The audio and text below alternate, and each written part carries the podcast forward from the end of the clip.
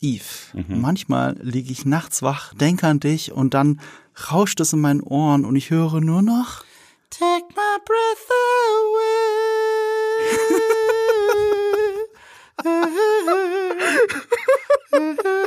Okay, mehr kriegst du nicht. Mehr kriegst du Das- nicht. Das war unser Bromance-Test. Groß, groß. Okay. Wie geil Ich ist das mit der Zunge eigentlich, die Szene, wo du die Schatten siehst, wie immer. Oh mein Gott, das hatte ich völlig vergessen. Ich habe den Film vor ein paar Tagen erst wieder gesehen, zum zweiten Mal in meinem Leben, nach 15 Jahren oder so. Und diese Zunge, Mann. Oh, darüber und andere Details reden wir auch gleich, über den ersten Teil, aber vor allem über den zweiten Teil, nämlich von Top Gun Maverick. Und dafür haben wir uns jemanden gesucht, von dem wir wissen, dass er, glaube ich, eine sehr andere Meinung zu dem Film hat als ich. Ich glaube aber, ich habe auch eine andere Meinung zu dem Film als du, Eve. Und äh, ich bin gespannt, wie er auf unsere Bromance anspringt, weil er selber aus einer Bromance kommt, nämlich David Hein. Hi. Hallo, ich singe jetzt auch. Highway to the Danger Zone. Nice. Ja. Wundervoll, wundervoll. You can be my wingman anytime. Oder wie Tarantino sagt, you can sit on my tail anytime. Ja, so hat er es interpretiert. Danke, dass ich da sein darf. Ich bin Es sehr war so schön, letztens bei euch zu sein und das, wir mussten dich danach reinholen. Es ging nicht anders. Es ging nicht anders, ja. Ich, ich bin sehr gespannt, wie das heute wird, so weil äh, Marco, äh, Marco, du sagst es ja immer wieder bei jeder passenden Gelegenheit. Wir beide haben so unterschiedliche Meinungen und jetzt können wir sie endlich mal ausdiskutieren on air. Das passt doch hervorragend. Ja, ich wobei in Punkten sind sie gar nicht so unterschiedlich. Ne? Wir sagen, wir haben immer wirklich komplett konträre Ansichten manchmal zu Filmen, aber wenn du auf Letterbox so schaust, trennt uns meistens höchstens ein Stern. Das ist gar nicht so viel. Ja, ja, ja, ja. Aber, aber die ganze Einstellung zum Film ist eine andere bei uns. Das kann gut sein, ja. Ja, Ja, wir haben bin, ja ich bin gespannt. Ich weiß ja noch gar nicht, wie du ihn findest. Bei Eve äh, hatte ja kurz nach, wir sind aus dem Kino ja gemeinsam rausgekommen und dann, er meinte schon, ich habe bekommen, was ich wollte. Super Sache. Und ich war Ja, enttäuscht. Und, oh ja. Da, darüber können wir noch in Ruhe reden, aber, aber ich fand es ja generell witzig, als ich, als ich bei äh, euch zu Gast war, hast, hast, du, hast du gesagt, nur um dich selber doch mal ähm, vorzustellen, dass, dass du manchmal von der Community sowas anhörst, dass du der Meckerfritze seist und hast dir meine Videos angeguckt und gefragt, wow, wie geht der Eve damit um? Der kriegt doch sicherlich auch Ja. auf die Fresse. Und ja, das, das, das tue ich auch ab und zu, aber ah, was willst du machen? Ja, ihr hört schon raus, äh, David, für die, die David nicht kennen, er macht Videos. Ich kann dir mal erzählen, woher ich David kenne. Und zwar, äh, vielleicht erinnerst du dich noch dunkel, ähm, als ich damals bei diesem äh, YouTube-Kanal High Five mit Nino, Fabian ja. und Maxi, ähm, da war ich noch freier Produzent und habe da manchmal Regie geführt und Kamera gemacht, gerade für Talksendungen und so. Und ich erinnere mich an eine Talksendung, wo du danach extra nach München gereist bist. Ich weiß nicht mehr mit wem, aber du warst nicht alleine, glaube ich. Ich glaube, Fabian Und- Siegesmund war dabei. Ja gut, der war ja dann schon da. Ja, es kann sein. Auf jeden Fall war das ein Talk. Und den fand ich so gut, dass ich gedacht habe, hm, musst dir mal angucken, was dieser David noch so macht. Und damals warst du noch bei Giga und dann habe ich ganz viel Radio Giga gehört deswegen. Das war so der, ich glaube nach Plauschangriff der zweite Podcast in meinem Leben, den ich wirklich abonniert und lange und viel gehört Ah, okay. habe. Und als du irgendwann nicht mehr dabei warst, habe ich es nicht mehr gehört. Deswegen sage ich es einmal wieder. Für mich schließt sich dann so ein bisschen ein Kreis, dass jetzt in meinem eigenen Podcast mit Eve du auf einmal hier sitzt. Ist ja, ist ja total komisch, wie Schicksal. Wie Schicksal, ja, ich, äh, das stimmt, dann ist das so lange her. Ich war mir gar nicht mehr sicher, weil es gab ja diese Phase, wo Fabian dann schon raus war bei High Five und dann immer wieder auch als Gast eingeladen wurde.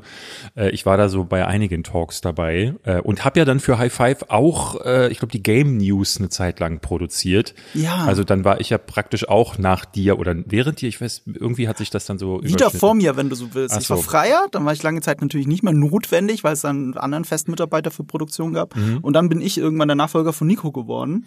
Ähm, Ah, ja, mhm. Und so habe ich dann wieder mehr mit dir zu tun, aber eigentlich wenig, weil du hast ja die Videos fertig produziert angeliefert, da habe ich Ja. nichts damit zu tun gehabt. Ja, ja, so schließt sich der Kreis und äh, und so haben wir lange schon miteinander zu tun und äh, ich gucke auch viel deine Videos. Reviews gar nicht mal mehr so viel, weil ich lese deine Reviews meistens auf Letterbox Mhm. und dann dann brauche ich das irgendwie so gefühlt das Video nicht mehr gucken. Ich gucke aber auch wenig Video-Reviews. Das hat gar nichts mit dir zu tun. Äh, ich mag eher die Essays auch von dir und die gucke ich gerne.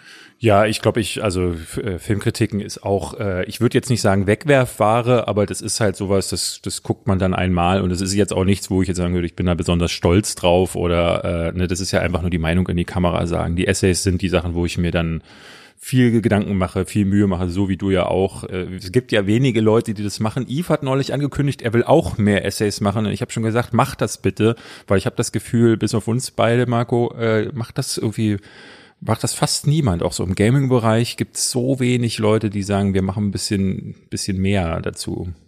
Ja, es ist so lange her. Ich habe früher auch welche gemacht, aber es ist so, so lange her. Ich habe auch mal wieder wirklich Bock. Ich muss mal schauen. Irgendein Thema, das mich wirklich wieder so packt, dass ich sage, dazu mache ich jetzt ein Essay. Und dann muss es auch wirklich super werden. Und dann werde ich mich so unter Druck setzen, meine Fresse. Weil das ist dann, Aber, aber ja, The Return. das, das, das ist auch mein Problem. Ich meine, diese Essays setzen mich auch immer sehr unter Druck. Ja. Also ich leide auch drunter. Also ich, mir fällt das echt schwer. Ich bin da eher der George R. R. Martin als der Stephen King. Stephen King kann Content raushauen, George R. R. Martin schreibt einen Satz und löscht ihn am Ende des Tages wieder. Äh, und, und der bin ich. Und deswegen, äh, ich bewundere euch eher, mit welcher Gelassenheit ihr on cam ähm, eure Filmkritiken oft auch ohne Skript teilweise einfach raushauen könnt und und alle Leute lieben es so und es ist auch authentisch und es ist auch gut so. Ich weiß noch, als du mehr auf Filmkritiken wieder umgestiegen bist, die ähm, vor der Kamera sind, habe ich dir noch prophezeit. Das wollen die Leute doch sehen. Das hat die wollen jeder dich doch getan. vor der Kamera sehen. Das hat jeder Ja. getan. Robert hat das erzählt. Ähm, den ausschlaggebenden äh, Schubser hat mir tatsächlich Hand of Blood gegeben, der das schon seit Monaten hat er gemeint, so Mann, David, warum sagst du denn zu den großen Themen nichts? Weil immer dann, wenn so Meinungssachen waren, äh, sind, haben die Leute mich ja sogar angeschrieben und gemeint, sag doch mal zu XY und sei es jetzt irgendwie eine Kontroverse oder ein Film. Und ich habe mich davor immer gescheut, weil ich ähm, vor Jahren ja äh, so ein Video gemacht hatte, Schluss damit und mich dann so dem krassen Content verschrieben hatte und mich damit so in so eine Sackgasse manövriert hatte, wo ich dachte, nee, ich muss, ich muss Essays machen, äh, auf Teufel komm raus, nur das ist das, äh, das, das gute Zeug. Und durch die Kritiken habe ich ja jetzt einen Weg gefunden, wie ich quasi so Füllmaterial dazwischen raushaue, was die, die Leute tatsächlich zum Teil mehr lieben. Also die, die, die Essays werden immer noch gut geklickt, aber die Filmkritiken zum Teil gehen ab auf eine Art und Weise, wo sich dann wirklich zeigt, so jeder, der, der da mit mir drüber gesprochen hatte, vollkommen recht. Die Leute wollen halt Meinungen. Und gerade wenn man in der Lage ist, seine Meinungen ganz konkret rauszudrücken, dann, dann stehen die da noch mehr drauf. ja. Aber vor allem wollen sie Meinungen von bestimmten Personen, also eben von euch beiden zum Beispiel. Und äh, das muss man ja auch mal anerkennen. Das ist toll. Ja, bei Robert und mir ist es ja, ich, äh, ich, bei euch ist es ja sehr ähnlich. Das Tolle ist ja, wenn man so unterschiedliche Meinungen hat. Und Robert ist ja, äh, Robert ist so die Schweiz, äh, würde ich sagen, so der, äh, der so ein bisschen. Äh, Schön also gesagt. Robert, Robert hat auch mehr, ähm, hat auch so, wenn der was scheiße findet, dann sagt er das auch und wenn er was gut findet, dann auch. Aber Robert ist so der ruhige von uns beiden und ich, ich rante mir dann schon mal einen ab und ich, das Schöne ist ja, dass die Leute dann sagen, okay, äh, wenn der eine, wenn der Hein mal wieder abrantet und äh, das passt nicht zu dem, was ich selber zu dem Film denke, dann höre ich lieber auf Robert und andersrum ist es dann genauso. Und da, wenn wir beide dieselben Meinungen hätten oder wenn es bei euch so wäre, ich glaube, dann würden weniger Leute zuhören, weil das ist dann irgendwie so gleichströmig. Ja, Circle Jerks sind langweilig. Ja. Also ich, ich finde man, gerade wenn man sehr unterschiedlich ist, also Yves zum Beispiel hat die bessere Singstimme als ich. Das- deswegen, ja. deswegen passen wir gut zusammen. Mach mal nochmal. Take my breath away. Soll ich echt nochmal? Nein, das war ich Ja. nochmal. Ich, hab, es- ich war letztens schon irgendwie dreimal zu Gast bei Sebastian im Podcast und habe schon von Rick Astley bis Aerosmith alles durchgesungen, okay? Geil.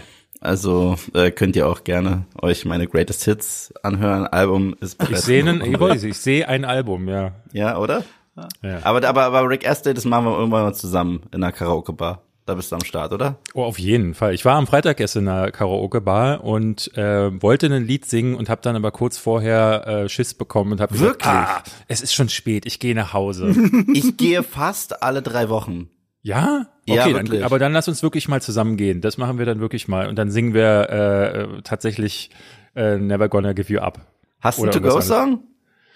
Ich, äh, na, bei, bei mir ist das Problem, ich kann die, ich komme nicht so in die Höhen. Also versuche ich Okay. mir Songs auszusuchen, die so ein bisschen weiter unten sind. Ähm, aber den To-Go-Song habe ich eigentlich nicht. Hm. Okay. Ja, dann, dann, dann, dann, dann wird's Zeit. Dann wird's Zeit. Auch das bewundere ich. Ich habe mal vor, vor 15 Jahren bestimmt, habe ich mich in Sing, ich habe immer gedacht, unter der Dusche, das klingt doch ganz okay. Und dann habe ich bei Singstar auf einer Party, da waren die Boxen zu laut gedreht. Ich habe meine eigene Stimme sehr laut gehört und habe gedacht, oh mein Gott. Und ich habe dann wirklich für zehn Jahre nicht mal unter der Dusche gesungen. Ich, ich war selber so traumatisiert davon, wie ich singe. Ähm, aber die ganze Woche lang weil ich mich schon so auf Top Gun 2 gefreut habe, um zurück zum Thema zu kommen, äh, seh- erwische ich mich dabei, wie ich unter der Dusche Danger Zone mindestens murmel. Heute habe ich es auch angemacht, schön äh, beim Duschen und ich, äh, ich bin immer noch hyped davon, wenn ich so ehrlich bin. Und darüber werden wir reden müssen. Es, es klang zwar so, als hätten wir über alles Mögliche nur nicht über Top Gun geredet, aber eigentlich haben wir die ganze Zeit über Top Gun geredet, weil hier ging es gerade um Männerfreundschaften und Bromance. Und ich glaube, das ist das ganz, ganz, ganz große Überthema bei Top Gun eigentlich, bei beiden Filmen. Ich finde, ich, Ja, das auf jeden Fall. Ich finde, der zweite hat jetzt auch noch ein sehr starkes Überthema, äh, nämlich, äh, also so wie ich fand, äh, auch so ein Kommentar auf die aktuelle Filmlandschaft und auf Ja, stimmt. alte Modelle, die ausgewechselt werden sollen. Und ich hatte so ein bisschen das Gefühl, dass Tom Cruise ja derjenige ist, der jetzt die Fackel hochhält äh, von der Art und Weise, wie Filme mal gemacht wurden und wie Top Gun 2 jetzt auch wieder gemacht wurde. Und man hat so ein bisschen das Gefühl, gerade wenn man so guckt, äh, selbst so Sachen, es geht ja nicht nur um Marvel, sondern so Sachen wie Death on the Nile, also äh, der Kenneth Branagh Film, wo du das Gefühl hast, so, oder nicht nur das Gefühl, sondern du guckst dahin und denkst so, yay, die waren ja gar nicht auf dem Nil. Und die waren ja überhaupt, da ist ja nicht mal echtes Wasser drumherum, da ist ja alles gegreenscreent. Und das ist dann so geil, wenn du diesen Film guckst und siehst so, ja, da ist ein Flugzeugträger, ja, das ist echtes Wasser, ja, da sind echte Berge. Ja, das ist schön. Ja, und der Hunger dafür ist auch immer noch da, der Appetit ist da und das macht mich jedes Mal glücklich. Ich war, das erste Mal so richtig glücklich damals, als Mad Max Fury Road so durch die Decke ging und jeder das geliebt hat, weil ich war mir gar nicht sicher, ob die Leute das so abfeiern würden, weil das war so noch so, ich glaube, rund um Avengers Age of Ultron und natürlich war Avengers Age of Ultron das erfolgreichste aller Zeiten, aber Mad Max Fury Road ist durch die Decke gegangen und dann ging es weiter mit John Wick und so weiter und das hat mich wirklich glücklich gemacht. Auch die Mission Impossible Filme, die Handlung ist halt jedes Mal echt doof, aber diese Action. Aber, so aber das ist ein wichtiger Punkt, den du gerade sagst, weil Mad Max Fury Road wird immer als das Musterbeispiel genommen für kein CGI, aber das Gegenteil ist ja der Fall. Jedes yeah. Bild in diesem Film ist digital angefasst, aber die Frage ist halt nicht, ob du CGI benutzt oder nicht, Nein. sondern wie du es Ja, benutzt. ja, ja, Ja? trotzdem sehen wir echte Pyrotechnik, trotzdem sehen Ja, wir ja. echte Stuntarbeit und so weiter und so fort. Ich habe gar kein Problem mit CGI. Ich habe gestern ein wahrscheinlich der Top drei Lieblings-Comic-Filme gesehen, wieder als Vorbereitung für einen Rewatch, Logan. Wusstet Hm. ihr, dass Hugh Jackman zum Großteil sein ganzes Gesicht im Film CGI ist? Dass er ein Was? bisschen älter gemacht wurde für den Film? Nee. CGI, nicht Maske, echt? Nee, nee, echt CGI. Und deswegen, wenn er vor diesem Spoiler für den Film, der jetzt schon vier Jahre alt ist, äh, X24 steht, das ist Hugh Jackman ohne Maske, wie er da eigentlich gerade ausschaut. Und dieser alte, verrunzelte und so weiter, da haben die echt CGI benutzt. Wirklich Ich habe geil. das genau umgekehrt interpretiert. Ja, Ja. nee, nee, das, das, das ist echt krass. Also ich habe mir da mal die Behind the Scenes angeguckt. Das ist wirklich stark, was sie dort mit Computer gemacht haben. Aber das beste CGI ist das, was dir gar nicht auffällt mehr. Also das, das was Ja. irgendwie im Hintergrund ist oder in dem Fall sogar im Vordergrund. Aber es verwirrt dich nicht oder schmeißt dich raus aus dem immersiven Erlebnis. Und genau das sollte ja gerade Action sein, immersiv. Ja, ich möchte das halt noch ein bisschen mehr auseinander differenzieren. Also die Möglichkeit des CGI ermöglicht erst noch krassere praktische Stunts. Ja, Also gerade ja. bei Mission Impossible. Sobald du anfangen kannst, Drahtseile wegzuretuschieren und durch Digital Compositing Menschen und Explosionen zusammenzubringen, die nicht der, zum gleichen Zeitpunkt aus Sicherheitsgründen stattfinden können, in dem Moment kannst du viel krassere Stunts äh, äh, auf die Leinwand zaubern. Und das ist das, was Tom Cruise erkannt hat. Und damit ist es wirklich ein Metafilm, weil Tom Cruise ist so der letzte große Actionheld des Hollywood-Blockbuster-Kinos. Vielleicht noch der eine Star, der wirklich Filme, äh, also Leute ins Kino kriegt als Star. Wir hatten ja die Diskussion ein paar Mal, das gibt's ja in Wirklichkeit gar nicht mehr. Natürlich war Robert Downey Jr. jahrelang der bestbezahlte Hollywood-Schauspieler der Welt wegen Aber es war nur Iron Iron Man. Man. Es war nur Ja. Iron Man. Und alle anderen Filme von ihm sind gefloppt. Der einzige, Genauso wie Dwayne Johnson. ja, wollte ich gerade sagen, Dwayne Johnson, aber seine Actionfilme sind halt scheiße. Also von der Action her. Die funktionieren ja auch nicht so richtig. Also klar, so selbst sowas wie Rampage hat, äh, ich glaube, 400 Millionen Dollar eingespielt, was okay ist, muss man sagen. Ähm, ich glaube, für ihn dann doch so auch eine mittelmäßige Enttäuschung. Ähm, aber von Dwayne Johnson funktioniert jetzt auch nicht alles. Aber der ist Nee. natürlich, ne, der, der hat den Vorteil, dass er ein Social Media Star ist und den würde ich noch am ehesten da in diese Richtung rücken. Okay, ja. Aber die Zeiten von Will Smith sind vorbei, die Zeiten von Tom Cruise, ne, man hat es bei Die Mumie gesehen, die haben halt wirklich gedacht, irgendwann mit Tom Cruise kannst du alles verkaufen und Tom macht's jetzt halt auch stimmt. so. Ähm, Mission Impossible, dann macht er äh, jetzt Top Gun. Bin ich sehr gespannt, wie der laufen wird. Bin ich ganz offen, äh, äh, weil zum Beispiel die Robert und ich hatten jetzt hier eine Kritik hochgeladen. Ich weiß nicht, wie es bei dir war, Yves. Ist die schlecht geklickteste Kritik seit Wochen bei auf Bei mir seit. Monaten, bei mir seit, Seit Monaten. Monaten, ja. Also, für, also für mich ist, äh, das ist die, obwohl, nee, die, die schwächste Kritik, die ich dieses Jahr hochgeladen habe, kam auch leider ein bisschen spät, war The Northman, Aha. was mir auch ein bisschen wehgetan hat, weil ich den Film sehr gerne mochte. Ja, bei mir Aber- waren Sonic 2, ähm, dann Nightmare Alley und ähm, wo ich auch überrascht war, ich glaube, Ambulance lief auch furchtbar. Ja, aber, aber es muss nicht zwingend Indiz sein. Zum Beispiel, das ist für mich äh, vergleichbar, wie es jetzt läuft, wie Scream 5 lief, der ja im Januar war. Mhm. Und Scream 5 war trotzdem ein krasser Kassenhit. Gleichzeitig hat Scream 5 nicht ansatzweise so viel gekostet wie Top Gun. Deswegen ja, das stimmt, ja, ja. Aber ich bin gespannt. Gucken. Ich bin gespannt, was der einspielt. Ich, also ich glaube, Domestic wird es die definitiven Hit. Mhm. Aber wie es, wie es so worldwide äh, laufen wird, das wird interessant sein also an für sich gebe ich euch recht, die Kritiken sind immer ein guter Indikator, das wissen wir ja, ähm, ähm, wie gut ein Film an der Kasse performen könnte. Ähm, es gibt aber auch Filme, die super an der Kasse performen, die aber kein Publikum haben, das sich viele Filmkritiken auf YouTube anschaut. Spider-Man also, zum Beispiel. Spider-Man No Way Home ähm, war ich schockiert, wie schlecht die Kritik lief. Ähm, und dann ist das ein Riesenhit geworden, was dann manchmal auch wirklich einfach sowas ist, wie die Zuschauer wollen sich vorher nicht informieren. Gerade mhm. bei Spider-Man hatte ja, äh, da gab es diese die Gerüchte vorher, dass es irgendwie ein hartes, eine harte Überraschung gibt, hat sich ja dann als wahr herausgestellt, wohingegen meine bestgeklickten äh, Kritiken Dune sind und äh, ausgerechnet Matrix. Der vierte das Matrix. War, das, das war meine Kritik des Jahres. Also, ja. aber gut, ich, ich bleib, bleib trotzdem da, dabei. Also zum Beispiel Spider-Man No Way Home war, glaube ich, die zweitbeste Kritik letztes Jahr bei mir. Mhm. Aber ich glaube, es lag daran, dass ich gefühlt vorher fünf, sechs Videos gemacht habe, wie sehr ich kein Fan von Tom Holland Spider-Man bin. Und dass, er, und dass dieser Film mir dann überraschend doch gefallen hat. Ja. Dass die, äh, das heißt, es war, hat diesen Fortsetzungseffekt halt auch auf YouTube. So, wow, der Typ, der immer meckert, der sagt diesmal mal was Nettes. Und Matrix, ja, ich habe den Film als den schlechtesten Film des Jahres betitelt. Und ich Ihr beide halt, ja. Ich, also, also ich, nee, nee. Ja, für mich auch. Also da waren wir uns alle einig. Ähm, die, was wollte ich sagen? Äh, was ich glaube ich nicht unterschätzen dürft, das ist auch ein Film, das habe ich auch, also ich war gestern nicht in der Presseverführung, ich war in einem Special Screening, das sie okay. irgendwie deutschlandweit gemacht haben, parallel zur London-Premiere. Und da waren in mehreren Städten waren halt geladene Gäste in größeren Kinosälen und haben sich das angeschaut. Mhm. Und ich behaupte mal, der Frauenanteil in meinem Kinosaal war 50 Prozent.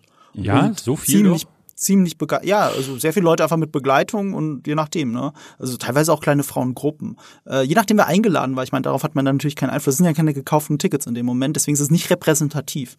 Aber die Stimmung war toll, es gab Szenenapplaus, Leute sind ausgerastet teilweise. Äh, mir wurde berichtet, dass auf der Frauentoilette von dem Film geschwärmt wurde. Äh, Gerade von Frauen, die den äh, alten fantastisch fanden und der sie sehr geprägt hat. Und das ist überraschenderweise, obwohl das so, so ein übermaskuliner Film ist, ein Film, der äh, für beide Geschlechter anscheinend 50-50 geeignet ist. Hätte ich so vorher auch nicht gedacht. Und ähm, deswegen traue ich dem Film mehr Erfolg zu, als es unsere Klickzahlen zeigen, weil zum Beispiel, äh, ich weiß nicht, wie es bei euch ist, aber mir ist der Frauenanteil auf dem Kanal im einstelligen Prozentbereich. Und deswegen nicht erwähnenswert, außer es ist gerade Game of Thrones, weil da gucken tatsächlich mehr Frauen äh, wieder äh, Game of Thrones Content und dann geht es auch in den zweistelligen Bereich. Und äh, bei so Sachen wie Harry Potter oder Fantastische Tierwesen, das klickt ja auch nicht so super bei mir, aber das ist ja erfolgreich. Also gut, Fantastische Tierwesen hat immer weiter abgenommen abgenommen, aber trotzdem, an für sich ist das Thema sehr erfolgreich, aber nicht bei mir auf dem Kanal. Und da ist aber der Frauenanteil auch wieder so um die 50 Prozent, wenn nicht höher. Ja, ich, äh, also wir können sicherlich da gleich drüber reden, ähm, was ich, äh, was, also, oder anders. Ich finde, ne, du musst ja nicht mit den Frauenrollen zum Beispiel glücklich sein, um den Film als Frau auch fantastisch finden zu können. Ne? Also ja, kannst dich genauso voll. von der Action wegballern lassen oder auch Macho-Sprüche abfeiern. Ich fand den, äh, ich würde fast sagen, seltsam antiquiert, weil ich dachte, dass die diesen zweiten Teil jetzt nicht machen, um äh, Robert hatte das sehr schön gesagt, äh, äh, eine color-gradete Version des ersten Teils nochmal rauszubringen ähm, und aber dann wirklich auch mit der gleichen äh, Art und Weise, ne, wie so die Genderpolitik zum Beispiel ist. Ich fand's atrocious, um es mal äh, englisch mhm. zu sagen, wie mit Jennifer Connelly in diesem Film um, umgegangen wird und äh, ich, ich habe hinterher überlegt, wie viele Frauenrollen gab es denn überhaupt? Und ich kam auf zwei Frauen, die diesen ja. Film überhaupt bevölkert haben. Drei und, mit der Tochter, ja. Und Jennifer Connelly hat, glaube ich, hat die vier, hat die fünf Sätze in dem Film gehabt. Ansonsten, ich glaube, gleich in der ersten Szene kommt sie rein und macht nichts anderes, als Tom Cruise anzuschmachten. Also sie schmachtet mhm. regelrecht und sagt dann auch so, Tom, guck mich nicht mit diesem Blick an. Er so, welcher Blick, Baby? Du weißt, welcher Blick. Und dann beim dritten Treffen, nachdem sie dann nichts sagen durfte, darf sie dann die Tür auflassen, um dann weggeknödelt zu werden. Das natürlich alles nicht mehr wirklich äh, in so, ne, die Sexszenen früher waren ja sehr viel mehr raunchy. Ähm, und das, das alles ist ja jetzt super prüde geworden, damit man äh, sich auch nicht auf die Gefahr begibt, dass da vielleicht noch ein R-Rating oder so draufgepackt wird. Und dann ist der Film vorbei und Jennifer Connelly, eine der besten Schauspielerinnen, die Hollywood hat, ist einfach verschenkt worden, äh, regelrecht als Kanonenfutter. Und ich dachte Ja. so, boah krass, da hat sich ja seit 1986 genau gar nichts verändert. Ich bin sogar der Meinung, man hätte ihre Rolle lieber komplett rauslassen Mhm. sollen aus dem Film. Da wäre der Film ehrlicher gewesen, weil es geht ja um Bromance und, und warum muss da jetzt ein Love Interest rein? Entweder eine gescheite Frauenrolle oder, oder, oder nicht so ein Abziehbild Ja, um aus den ihm, 80ern. um ihm dann so einen Character Arc aufzudrücken, wo man ihm dann am Ende sagen kann, na, er braucht ja auch diese Zukunftsaussicht. Mhm. Er wird ja die ganze Zeit als Auslaufmodell bezeichnet, der ja auch so ein bisschen, ne, gerade wenn es im Film immer wieder heißt, das hier endet bald, dann muss er ja auch eine äh, happy Zukunft haben und die happy Zukunft hätte er nicht gehabt, hätte es am Ende geheißen, ja, ich gehe mal wieder zurück zu meinen Flugzeugen. Ähm, das wäre dann, glaube ich, fast so ein eher äh, trauriges Ende gewesen. Und Aber äh, das ist Hollywood Abziehbild. Die Happy Zukunft kann er auch ohne Frau haben und kann er auch haben mit seiner neu gefundenen Bromance. Zum Das Beispiel. wäre ehrlicher gewesen und Ja. hätte auch besser zum ersten Film gepasst. Der erste hatte ja so homoerotische Untertöne, aber also was heißt Untertöne? Das heißt Untertöne. Ich, ich habe also, es Ja, ja. aufgeschrieben. Ich, ich wollte sagen, also bevor wir unsere Review abgeben, äh, muss man sagen, die beste Review zum ersten Film hat ja Top, äh, Tarant Quentin Tarantino gemacht. In, ähm, wie heißt der Film? Sleeping with äh, irgendwas? Ähm, Ja, so ich- heißt der Film, in dem das ist. Das ist ja eigentlich ein Cameo einfach nur von Quentin Tarantino, dem damals noch jungen Regisseur, der einen Gast auf einer WG-Party spielt, der einfach fünf Minuten lang darüber redet, über die homosexuellen Untertöne von Top Gun. Ja. Ich, also in der Kurzfassung, Es das sind ist Obertöne. In Wirklichkeit, Obertöne, Oberkörpertöne vielleicht. Also es, es in der Kurzfassung geht es darum, äh, dass, es, dass das Ganze eine Metapher für die Homosexualität ist, mit der Tom Cruise-Figur Maverick struggelt. Und dass alle anderen sind halt schwul und er will aber nicht so richtig Team schwul sein. Und die Frau, äh, in die er sich verliebt oder eben nicht verliebt, mit der hat er dann auch lange nichts, bis sie sich als Junge verkleidet. Das ist eine sehr schöne Beobachtung. Und er schafft es, den ganzen Film als definitiv schwulen Metapher darzustellen, ohne das Beachvolleyballspiel zu erwähnen. Große, große Kunst von Quentin Tarantino, muss man echt mal sagen. Und witzigerweise, der Autor des Films fand das eine treffende Interpretation. Also er hat nicht gesagt, das ist jetzt wirklich die Aussage des Films, sondern okay, er ist okay damit, dass Tarantino den Film so sieht. Fand ich sehr schön. Jetzt Ja, wie steht ihr denn zum ersten Teil? ich finde den Stulle. Mhm. Also auch, also in der, ich, ich weiß noch, ähm, äh, ich habe den auch das letzte Mal gesehen gehabt vor vielen, vielen Jahren, so wie du, und zwar wirklich in den, ich glaube, muss Anfang der 90er gewesen sein. Ich glaube, ich habe damals, als ich das erste Mal Rain Man gesehen habe, ähm, habe ich, äh, ich war total äh, verschossen in äh, das Schauspiel von Dustin Hoffman. Das war, das war, das keimte das so bei mir auf, dass ich dachte, boah, wie, was machen diese Leute? Dann habe ich, äh, ich glaube, in Zeit, nee, es war nicht Zeit der Unschuld. Wie heißt der Film, wo ähm, Robert De Niro einen äh, Behinderten spielt? Äh, äh, mit mit Oh. Robin Williams oh zusammen. ja, ähm, oh Gott, oh Gott, ich weiß wie du Zeit, meinst. Zeit Ähm, der irgendwas, egal. Und damals merkte ich so, was Schauspieler so können und was das mit mir macht. Und Mhm. hatte aber damals schon das Gefühl, dieser junge Kerl neben Dustin Hoffman, der ist ja auch krass, obwohl er äh, nicht diese die große Rolle hat, ist, spielt er, ist er einfach der perfekte Anspielpartner. Und ähm, War übrigens Zeit des Erwachens. Zeit des Erwachens. Jetzt du. gegoogelt. Sehr hervorragend. Äh, und habe damals äh, dann auch gedacht, dass habe mir die Filme von Tom Cruise auch angeschaut, unter Mhm. dem Top Gun und von dem war ich am meisten enttäuscht, weil ich dachte so, nee, das ist so gar nicht meins. Es war Mhm. für mich einfach dieses Macho-Theater, was ich natürlich damals nicht als Macho-Theater wahrgenommen habe, aber ich fand das damals schon blöde und die Jahre, wenn ich mich versucht habe heranzutasten, habe ich immer mehr gemerkt, so nee, das ist so gar nicht meins. Der Film funktioniert nach Schablone, es ist Militärpropaganda. Ich habe nie verstanden, wer ist eigentlich der Feind, gegen sie da, gegen den sie da antreten, der dann auch erst im letzten Drittel aus, äh, ausgegraben wird. Es ist ja noch mal anders als jetzt in äh, Top Gun 2, wo dann plötzlich heißt es, oh, übrigens, da greift jemand an und niemand wird benannt, weil ist auch egal. Es geht halt gar nicht um, äh, um die Art und Weise oder beziehungsweise um den, der angreift, sondern nur wie er dann weggemacht wird, nämlich sie fliegen über ihn drüber, über den Feind und dann wird der Stinkefinger ausgepackt und alles so cool wie möglich muss aussehen. Ähm, und das hat mich, das finde ich bis heute bescheuert. Und Eve? Ich weiß, du hast eine ganz andere Einstellung zu dem Film. Ja, ja, also äh, ich gebe dir komplett recht. Der Film ist mega stulle. Da hast Mhm. du, also, er hat ja nicht Unrecht, wenn er das sagt. Er hat absolut Nee, nee, nee, Unrecht. ich, ich meine auch Einstellung. Ich meine nicht Erkenntnis, was der Film eigentlich Ja, ist. aber ich, ich, ich finde den Film wahnsinnig unterhaltsam für das, was er ist. Er ist für mich der Inbegriff von so einem äh, von, von so einer Zeitkapsel der 80s. Er sollte in einem Atemzug genannt werden mit Rocky 4, den ich auch absolut liebe.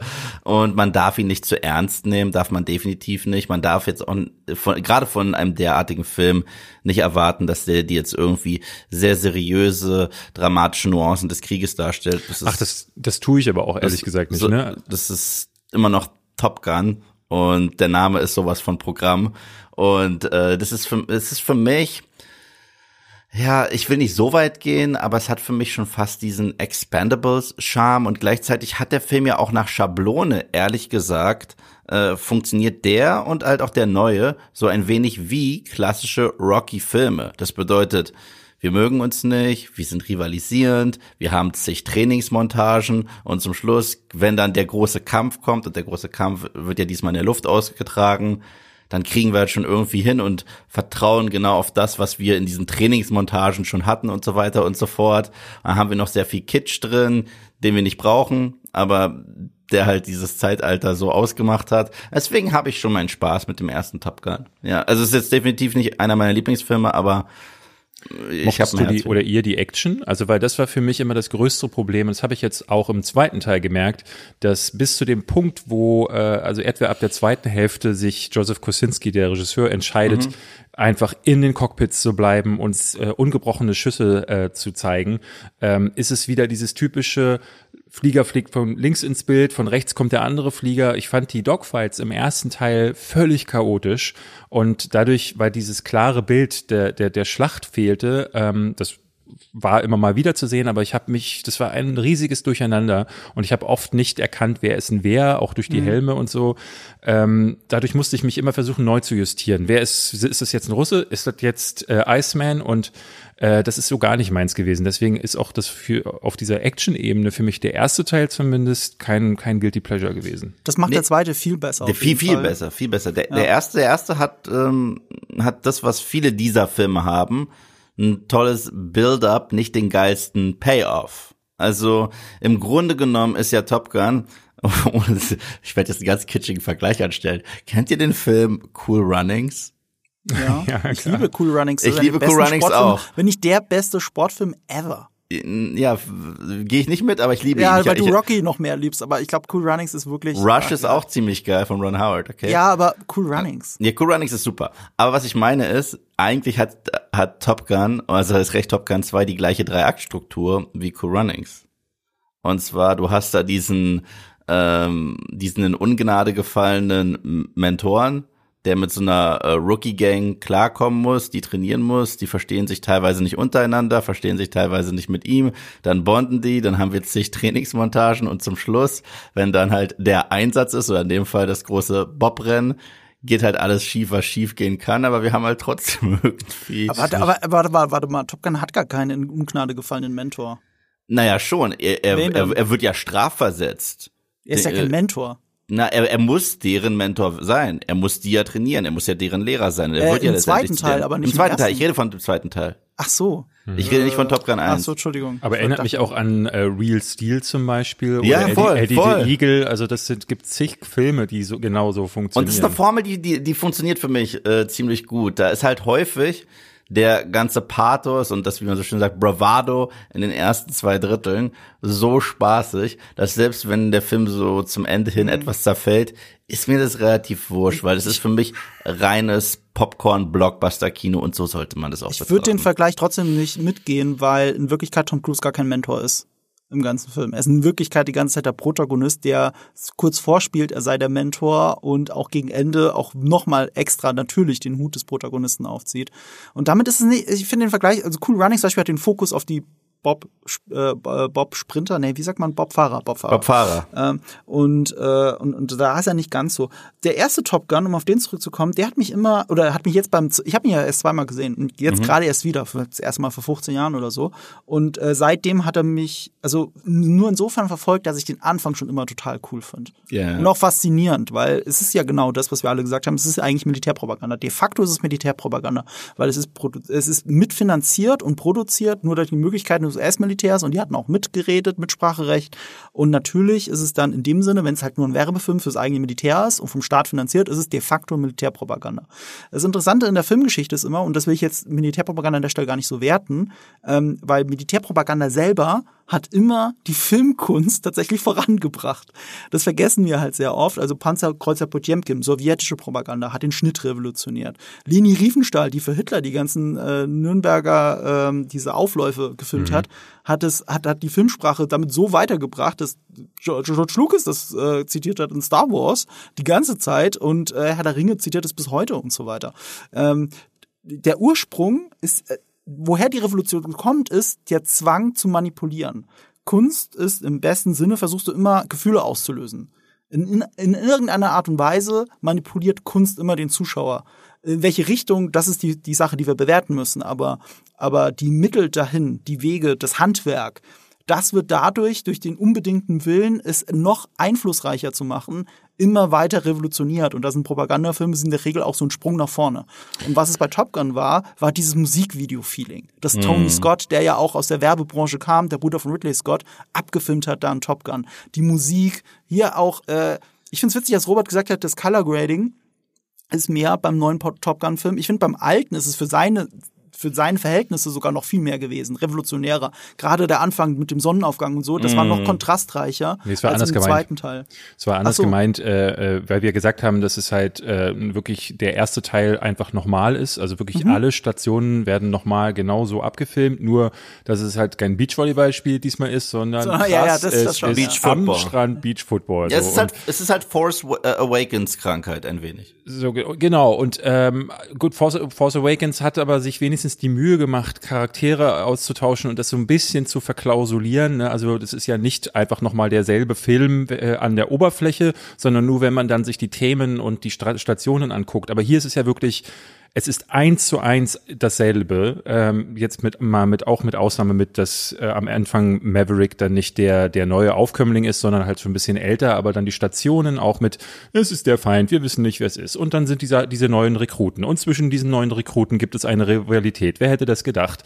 Ne, ähm, äh, da, da, und deswegen ich überhaupt nicht mit tatsächlich. Da möchte okay. ich klar widersprechen. Okay, können wir gleich in Detail darauf okay. eingehen. Ich wollte nur sagen, ähm, es wirkt dadurch so wie äh, eine buntere Variante, weil die Kameratechnik sich halt einfach nochmal verbessert hat, ähm, als der erste Top Gun. Hm. Guck mal, der, der erste, die erste Teil, die erste Hälfte dieses Films, die ist eins zu eins Top Gun 1, also in der Struktur, in allem, die Schule mhm. und so weiter. Im, Im zweiten Teil ist es fast mehr Star Wars. Ähm, ja. Und, und der große Unterschied ist, und da, das wollte ich noch zu Top Gun 1 anbringen, den Vergleich, den ich bringen möchte, ist, ich glaube, eine gewisse J.K. Rowling hat bei Top Gun 1 abgeschrieben. Das ist mir jetzt erst aufgefallen. Im, im Prinzip geht es doch darum, dass Leute an eine Schule gehen, Punkte einsammeln, jeder will da cool zu sein, aber am Ende geht es ja auf einmal doch um Leben und Tod und sie müssen zusammenhalten, egal aus welchen Häusern sie sind.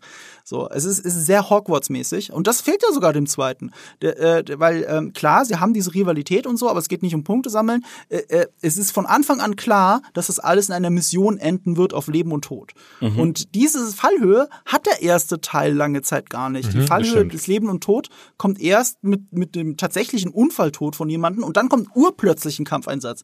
Ehrlich gesagt, da zwar gab es zwar viel Foreshadowing hin, äh, dahin, aber man rechnet damit gar nicht, weil es die ganze Zeit ein Fliegerschule-Film ist. Genau, deswegen so finde ich den zweiten dahingehend auch deutlich besser, weil der halt diese Bedrohung, zumindest auch wenn sie wieder halt sehr vage bleibt, relativ schnell in den Mittelpunkt stellt mhm. und dadurch die Stakes auch so ein bisschen festmacht. Das Problem ist, dass diese Stakes dann nicht mehr aufgegriffen werden. Also der Film hält sich dann so mit Mini-Konflikten auf zwischen ihm und Jennifer Connelly, diese aufgedrückte Romanze, dann diese ja. Nummer mit Miles Teller, der ja der Sohn von Goose aus dem ersten Teil ist, was auch sehr aufgezwungen wirkt, wie ich finde, weil es nicht so richtig äh, richtig auch aufgegriffen wird, auch diese, dieser Konflikt zwischen Hangman und Rooster ist dann auch ganz ganz komisch gelöst, weil es auch, es, es wirkt so wie der Ansatz dessen, dieser Bromance, die äh, Maverick und Iceman im ersten ja, Teil haben. Absolut, absolut. Ähm, und ich, ich finde es total toll, dass sie zum Beispiel ein, äh, spoilert ihr über, überhaupt in eurem Podcast? Ich habe gerade darüber nachgedacht, dass ich jetzt anmoderieren muss. Also ich wollte eigentlich am Anfang, ich hatte es mir extra aufgeschrieben,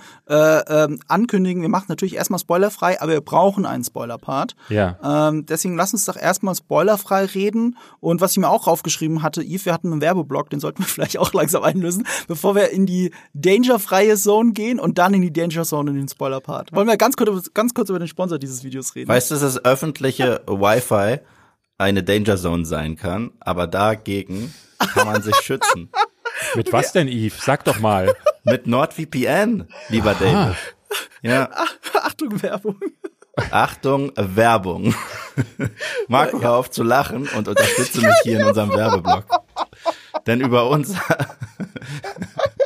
denn über, über unseren Link nordvpn.com, Nerd und Kultur kriegt ihr gleich 62% Rabatt auf das Zwei-Jahres-Paket inklusive der neuen Bedrohungsschutzfunktion, denn da geht es nämlich in die Danger Zone. Ja, und wenn ihr den Link benutzt oder den Gutscheincode, äh, ich muss kurz nachgucken, Nerd und Kultur. Wenn ihr diesen Gutscheincode benutzt oder den Link, den ihr hier in den Shownotes findet, dann kriegt ihr zu diesen 62% Rabatt zusätzlich noch 30 Tage umsonst äh, NordVPN zusätzlich und es gibt eine 30 Tage Geld zurückgarantie, so dass ihr es ausprobieren könnt. Aber was ist denn NordVPN überhaupt, Yves? Ja, jetzt kommt's. Ja, jetzt, jetzt bin ich kommt's. aber auch gespannt, Yves. Yves lacht. Aber es ist doch ein, es ist, ist das nicht ein VPN-Service, äh, unter anderem der schnellste VPN-Service auf dem Markt, Yves? Es ist Mann, David, schnellste. du kennst dich aus. Ich kenne mich auch, natürlich, also NordVPN Also- nutze auch ich jeden Tag.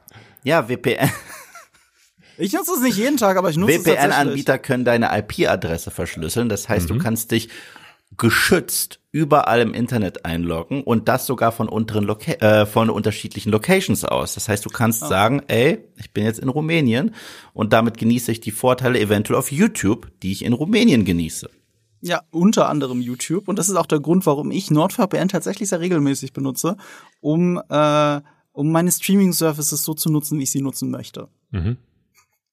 Ich habe zum Beispiel jetzt äh, äh, entdeckt, dass Twilight Zone in äh, Deutschland findest du das nirgends. Äh, diese, es gibt ja Twilight Zone, gab es in den 50ern, gab es in den 80ern, alle möglichen Varianten. Ist bei Netflix mal eine Weile gewesen, gibt es in Deutschland nicht mehr. In den USA kannst du dir aber die komplette Serie angucken. Und welches VPN könnte man da wohl benutzen, um da zum Beispiel äh, Twilight Zone zu schauen? Also ich würde im Zweifelsfall das Schnellste benutzen, weil ich will ja streamen und wenn ich streamen will, will ich möglichst schnell streamen und das Schnellste ist tatsächlich NordVPN. Deswegen Toll. nehme ich auch gerne NordVPN und lehne auch andere Kooperationsangebote für andere VPN-Anbieter eher ab, weil das finde ich dann unehrlich, wenn man mehrere verschiedene angeblich ich schreibe mir jetzt erstmal euren Code auf. Kannst du den Nerd. Code nochmal wiederholen? Mhm. Nerd und Kultur, ein Wort. Okay, toll. Alles klar, danke. Genau. Wundervoll. Das heißt, Ja. du schließt jetzt da natürlich ein Abo ab über uns. Ja. Selbstverständlich. Weil das sind ja umgerechnet nur noch 2,77 Euro im Monat und wie wir beide wissen, David, ist das ja in München noch nicht mal ein Kaffee. ja. Du lachst, Ja. weil es wahr ist. Ja, ja, ich lache, weil es war. Aber in Berlin nähert sich das leider an. Oh ja, glaub mir. Ich, ich, ja, in Berlin wird alles langsam auch echt, echt teuer. Meine Ja. Güte. Ja. Und damit, Werbung äh, Ende. Werbung Ende. Werbung Ende. Danger Zone. So, wir, wir verlassen die Danger Zone und springen. Highway to the Danger Zone. Du saßt und ganz ja hinter- ehrlich, das ist du- mega geil, immer noch. Also Du auch saßt ja hinter mir im Kino, David. Du Ja. saßt ja hinter mir Hammer. im Kino. Hast du gesehen, wie ich gewackelt habe? Zu Ja, ja. Du hast dich ja einmal kurz umgedreht und ich hatte auch. äh, ja, mag ich habe gesehen, dass du mitgesungen So, wenn der Arm so nach vorne geht und dann so. Ich habe wirklich gehofft, weißt du, ähm, ich mache das ja eigentlich ganz ungerne, äh, aber ich habe das so gefühlt und ich dachte, ich drehe mich jetzt zu David um.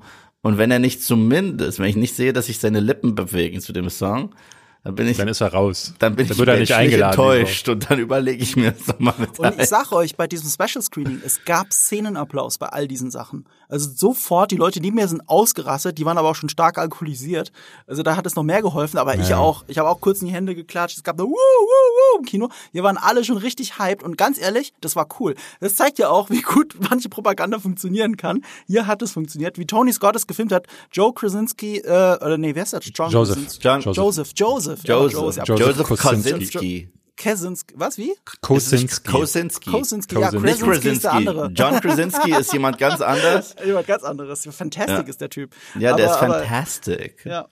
Ähm, äh, Gott, jetzt wird er auch nur noch damit identifiziert, Äh, äh, der Arme. ja, na, Dafür, der dass er fünf Sekunden lang mal auch in ein scheiß Marvel-Kostüm gesprungen ist, ist er jetzt der Typ aus dem Marvel-Film. wir sind noch nicht in der spoilerfreien Zone, deswegen halten wir jetzt noch natürlich die Klappe über alles, ich- was du gerade reden willst. Ich möchte aber schon sagen, dass ich das immer so ein bisschen, ich, ich liebe das zwar einerseits, aber wir leben ja jetzt gerade auch in so einer Zeit, in der Kinofilme genau das immer wieder benutzen und ich da immer wieder auch mehr und mehr genervt von bin, von diesem Aktivieren von nostalgischen Gefühlen auf eine plumpe Art und Weise.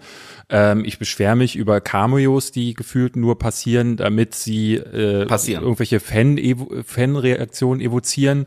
Ähm, und ehrlich gesagt, äh, ne, gerade bei der Soundtrack von Top Gun 2 ähm, hinten raus, also dann, wenn sie das verbraucht haben, also es kommt Danger Zone relativ früh und dann hatte ich das Gefühl, wird es super uninspiriert. Der Soundtrack von Harold Faltermeier fällt mir ansonsten, ist mir eher negativ aufgefallen.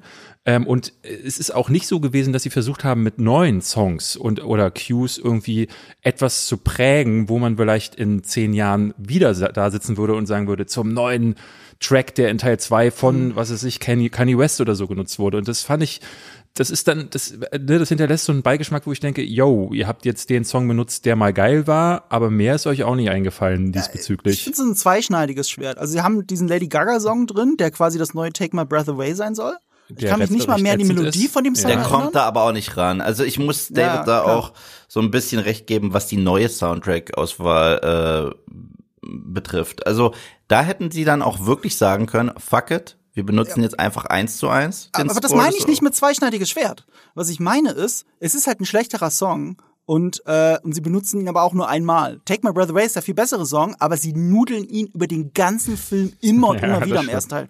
Also es ist, es ist Aber das machen sie ja generell, das machen sie ja generell im ersten Teil mit allen Songs. Auch Danger Zone kommt im ersten Mehrmals. Teil dreimal vor. Kommt vor als äh, im Intro, kommt vor, als er auf dem Motorrad Ja. düst und kommt vor dann, äh, als sie da ihre Silhouetten fliegen. So, das ist das Interessante. Sie benutzen Danger Zone eigentlich als so eine Art Leitmotiv für die Figur, Mhm. aber erst in der zweiten Hälfte, wenn mir das so richtig aufgefallen ist, dieses eigentliche äh, Leitmotiv, das eigentliche Thema für Maverick, Mhm. ähm, das wird erst in der zweiten Filmhälfte im ersten Teil wirklich verwendet.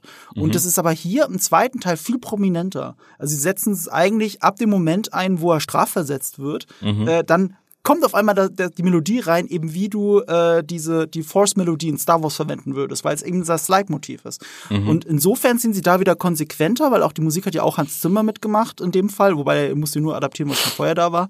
Ähm, aber trotzdem, da waren sie Naja. schon fast wieder konsequenter, indem sie halt, ja, ich weiß. Oder was Hans meinst du? Zimmer, Ja, na, Hans Zimmer macht ja das ja zum Teil wirklich gar nicht mehr selbst. Ne? Also man muss ja Hans- es ist ein Konglomerat wenn, sehr oft. ja, ja, wenn Hans Zimmer in den Credits steht und vor allen Dingen, wenn jemand zweites daneben steht, dann weißt du, der zweite Mann hat das gemacht, er hat ist kurz reingelaufen, während das Mhm. Compositing gelaufen ist, dann hat er gesagt, ey, macht mal, macht mal weiter, Leute, und schon steht er in den Credits drin.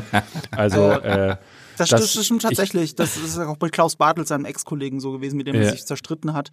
Ich Und, will seit äh, Ewigkeiten ein Essay dazu machen, weil alle immer denken, oh, Hans Zimmer Ja. ist der Größte und so. Nee, es, alle anderen sind mit die Größten. Also der hat dann einen Raum voller Leute, die echt krass sind und er ist aber häufig der, der als einziges genannt wird. Also bei Dune zum Beispiel ist sein Name als einziger genannt, aber da waren, äh, wenn du dir auch das Making-of anguckst, Hans Zimmer ist da ja sehr offen. Der sagt ja selbst auch in Interviews immer, ne, nee, Moment, das war ich halt gar nicht selbst, aber in Hollywood wird lieber sein Name draufgeschrieben. Das finde ich fast schade.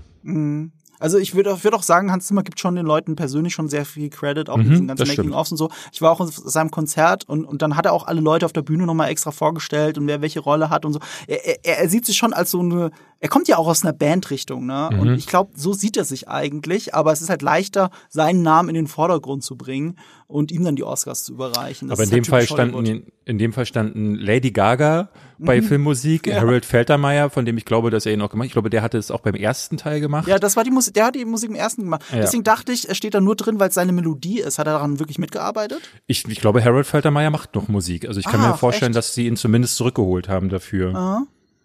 Ja, es war auf jeden Fall sehr nah am ersten. Und äh, das sind auch so Sachen, die finde ich toll. Dieses Leitmotiv von, von Maverick finde ich super. Und so viel kann man ja verraten, ohne jetzt schon zu spoilern. Der Anfang ist halt sehr ähnlich zum ersten Film. Und das fand ich halt toll. In dem Moment bin ich schon ausgerastet im Film. Da war ich schon abgeholt. Das Problem ist, ich habe ja gesagt, der Anfang ist Top Gun 1, das Ende ist Star Wars. Das dazwischen ist halt schwierig für mich. Das, das dazwischen Das ist nicht gebraucht. a lifetime picture. Now on HBO. Das ist es wirklich so dazwischen, weil da passiert eigentlich nicht so viel und da gibt's so ein bisschen Kitsch. Und es Rückblenden, ne? also es ist ja wieder, es gab den einen Moment, äh, da äh, steht Maverick in einer Situation und erinnert sich an etwas. Und ich dachte in den ersten Sekunden noch, ah, gut, sie gehen nicht den Weg, den jetzt zum Beispiel Matrix gegangen ist, wo er dann so nach oben guckt und dann blendet tatsächlich Ja. diese Szene ein. Aber dann war es halt wirklich fünf Sekunden später kam sie Ja, dann und ich ja, dachte, ja. oh, Ja, ich Mann, hab genau bei dir. Ich habe auch gedacht, Ich lass auch. doch die Rückblende weg. Die Leute kapieren das. Ja. Die kapieren das. Aber- das ist aber- wirklich so eine aber- Post, Post-Entscheidung so, nee, wir müssen jetzt für jeden, der den ersten Teil nicht gesehen hat, müssen wir jetzt noch Flashbacks reinmachen, weil es reicht ja nicht, dass die Leute eh erzählen, was passiert ist. Aber es macht einfach mittlerweile Spaß, dass es schon so plakativ ist. Ich sitze dann jedes Mal neben Sebastian und sag, guck, äh, jetzt weiß ich erst, was diese Szene bedeutet. Jedes Mal. Ich so, oh, das ist gut, dass sie mir das zeigen, weil sonst verstehe ich das nicht. Und der kleine Eve aus Berlin hat jetzt erfahren, warum der Tom Cruise jetzt auf den Boden guckt und ein bisschen traurig ist. In dem Moment Ach, er hat auch, siehst du, die spielen auch Klavier. er kann auch. Wow. In dem Moment wurde es ein bisschen zu seiner eigenen Parodie. Ich muss an Hotshots denken. Da wurden solche Momente ja auch gerne als Flashback ja, gelöst. Ja äh, um nicht nochmal Top Gun 1 zu 1 nachzuerzählen. Und so wirkte es jetzt in Top Gun 2 ironischerweise, als würden sie Hotshots zitieren. Das hat mich schockiert. Also ich war wirklich, ich, äh, ich hatte mich auf, also gerade auch weil die US-Kritiken, aber auch hier in Deutschland, ne, jemand wie äh, Daniel Schröckert hat vier Sterne gegeben. Ähm, und da gebe ich dann immer schon relativ viel drauf vorher. Ich lasse mich da auch ganz gerne positiv beeinflussen, freue mich dann drauf und sitze dann da und denke, haben die einen anderen Film gesehen? Weil ich komme da weit weniger drüber hinweg als jetzt zum Beispiel du, Eve, äh, weil ich dann wirklich merke, Mann, aber die Frauenrollen sind wieder genauso dämlich, die äh, ne, solche Momente sind so plakativ und ich, ich hätte mir wirklich gewünscht, dass da 36 Jahre später vielleicht ein modernerer Ansatz passiert wäre, aber das ist halt leider gar nicht der Fall und das hat mich schockiert, muss ich sagen. Und da bin ich nicht drüber hinweggekommen. Das, das ist dann so dieser Make it or break it äh, Moment, von dem ich oft rede. Ja. Äh, Robert und ich reden, äh, sprechen da oft drüber, weil Robert sagt, es gibt immer wieder Momente im Film, wo er merkt, okay, David ist gerade raus, aber für mich funktioniert's noch. Und ich glaube, da bewegt sich dann so das in zwei Richtungen. Und deswegen driften dann Wertungen zum Teil auch auseinander, weil das mich mehr und mehr auch abfuckt. Und ich merke von Film zu Film, meine Toleranzgrenze sinkt bei sowas. ja, das ist, das ist auf jeden Fall bei dir so. Ja, das stimmt. Äh, ich verstehe aber, was du meinst, weil es gibt so Momente, die mich wieder, auch gerade im Mittelteil, immer wieder gestört haben. Also der erste Teil ist ja auch deswegen so ein effektiver Propagandafilm, weil er vieles so authentisch zeigt und den Rest in Pop in diesem Pop-Kitsch erdrückt. Mhm. Und beides zusammen sorgt dafür, dass halt äh, sich sehr viele Leute dann beworben haben, äh, um Kampfpilot zu werden. Damals hat fantastisch funktioniert. Ähnlich so, so ähnlich wie bei, keine Ahnung, Dr. House, dass dann Diagnostik ein viel beliebteres Feld in der Medizin war, für das sich vorher kein Mensch interessiert hat. Aber sie haben es halt dargestellt, als du, spielst, du bist jetzt Sherlock Holmes, wenn du Diagnostiker mhm, bist. Ja, genau. Oh mein Gott. Und dann wollten das alle. Und, ähm, und hier diese, dieser, dieser Kampf, dieser ewige Kampf zwischen Realismus und Fiktion, der ja ein sehr schmaler Grad ist, jetzt zum Beispiel beim ersten ersten Teil. Sie reden die ganze Zeit, also sie sagen nicht der böse Russe oder so, aber es sind halt Mix. Also sie sagen ganz offensichtlich, sie sagen, das sind Mix, das sind also russische Kampfflugzeuge. Im Drehbuch ähm, war es zuerst äh, Mix, die an die Nordkoreaner herausgegeben wurden. Also ohne dass sie es benennen, sind die Nordkoreaner anscheinend die, Fe die Feinde im, im Jetzt im zweiten Teil? Teil? Im ersten Im Teil. Im Beim zweiten Teil. Teil siehst du ja, ähm, da wird's ja auch wieder nicht benannt, aber ich glaube, am Ende wird, sieht man einen Hind-Helikopter und das sind russische. Äh, ja, aber die exportieren das ja auch an andere Staaten. Also ich glaube, auch die Chinesen haben viel. Nee, die Chinesen wahrscheinlich nicht, die kopieren das tatsächlich eher. Aber je nachdem, äh, es, es, es können auch andere ähm, Länder aus dem alten Ostblock können so einen Hind-Helikopter haben. Aber der Flieger, den sie ganz partout nicht benennen die ganze Zeit. Sie sagen, und das ist so umständlich, das, das reizt mich raus.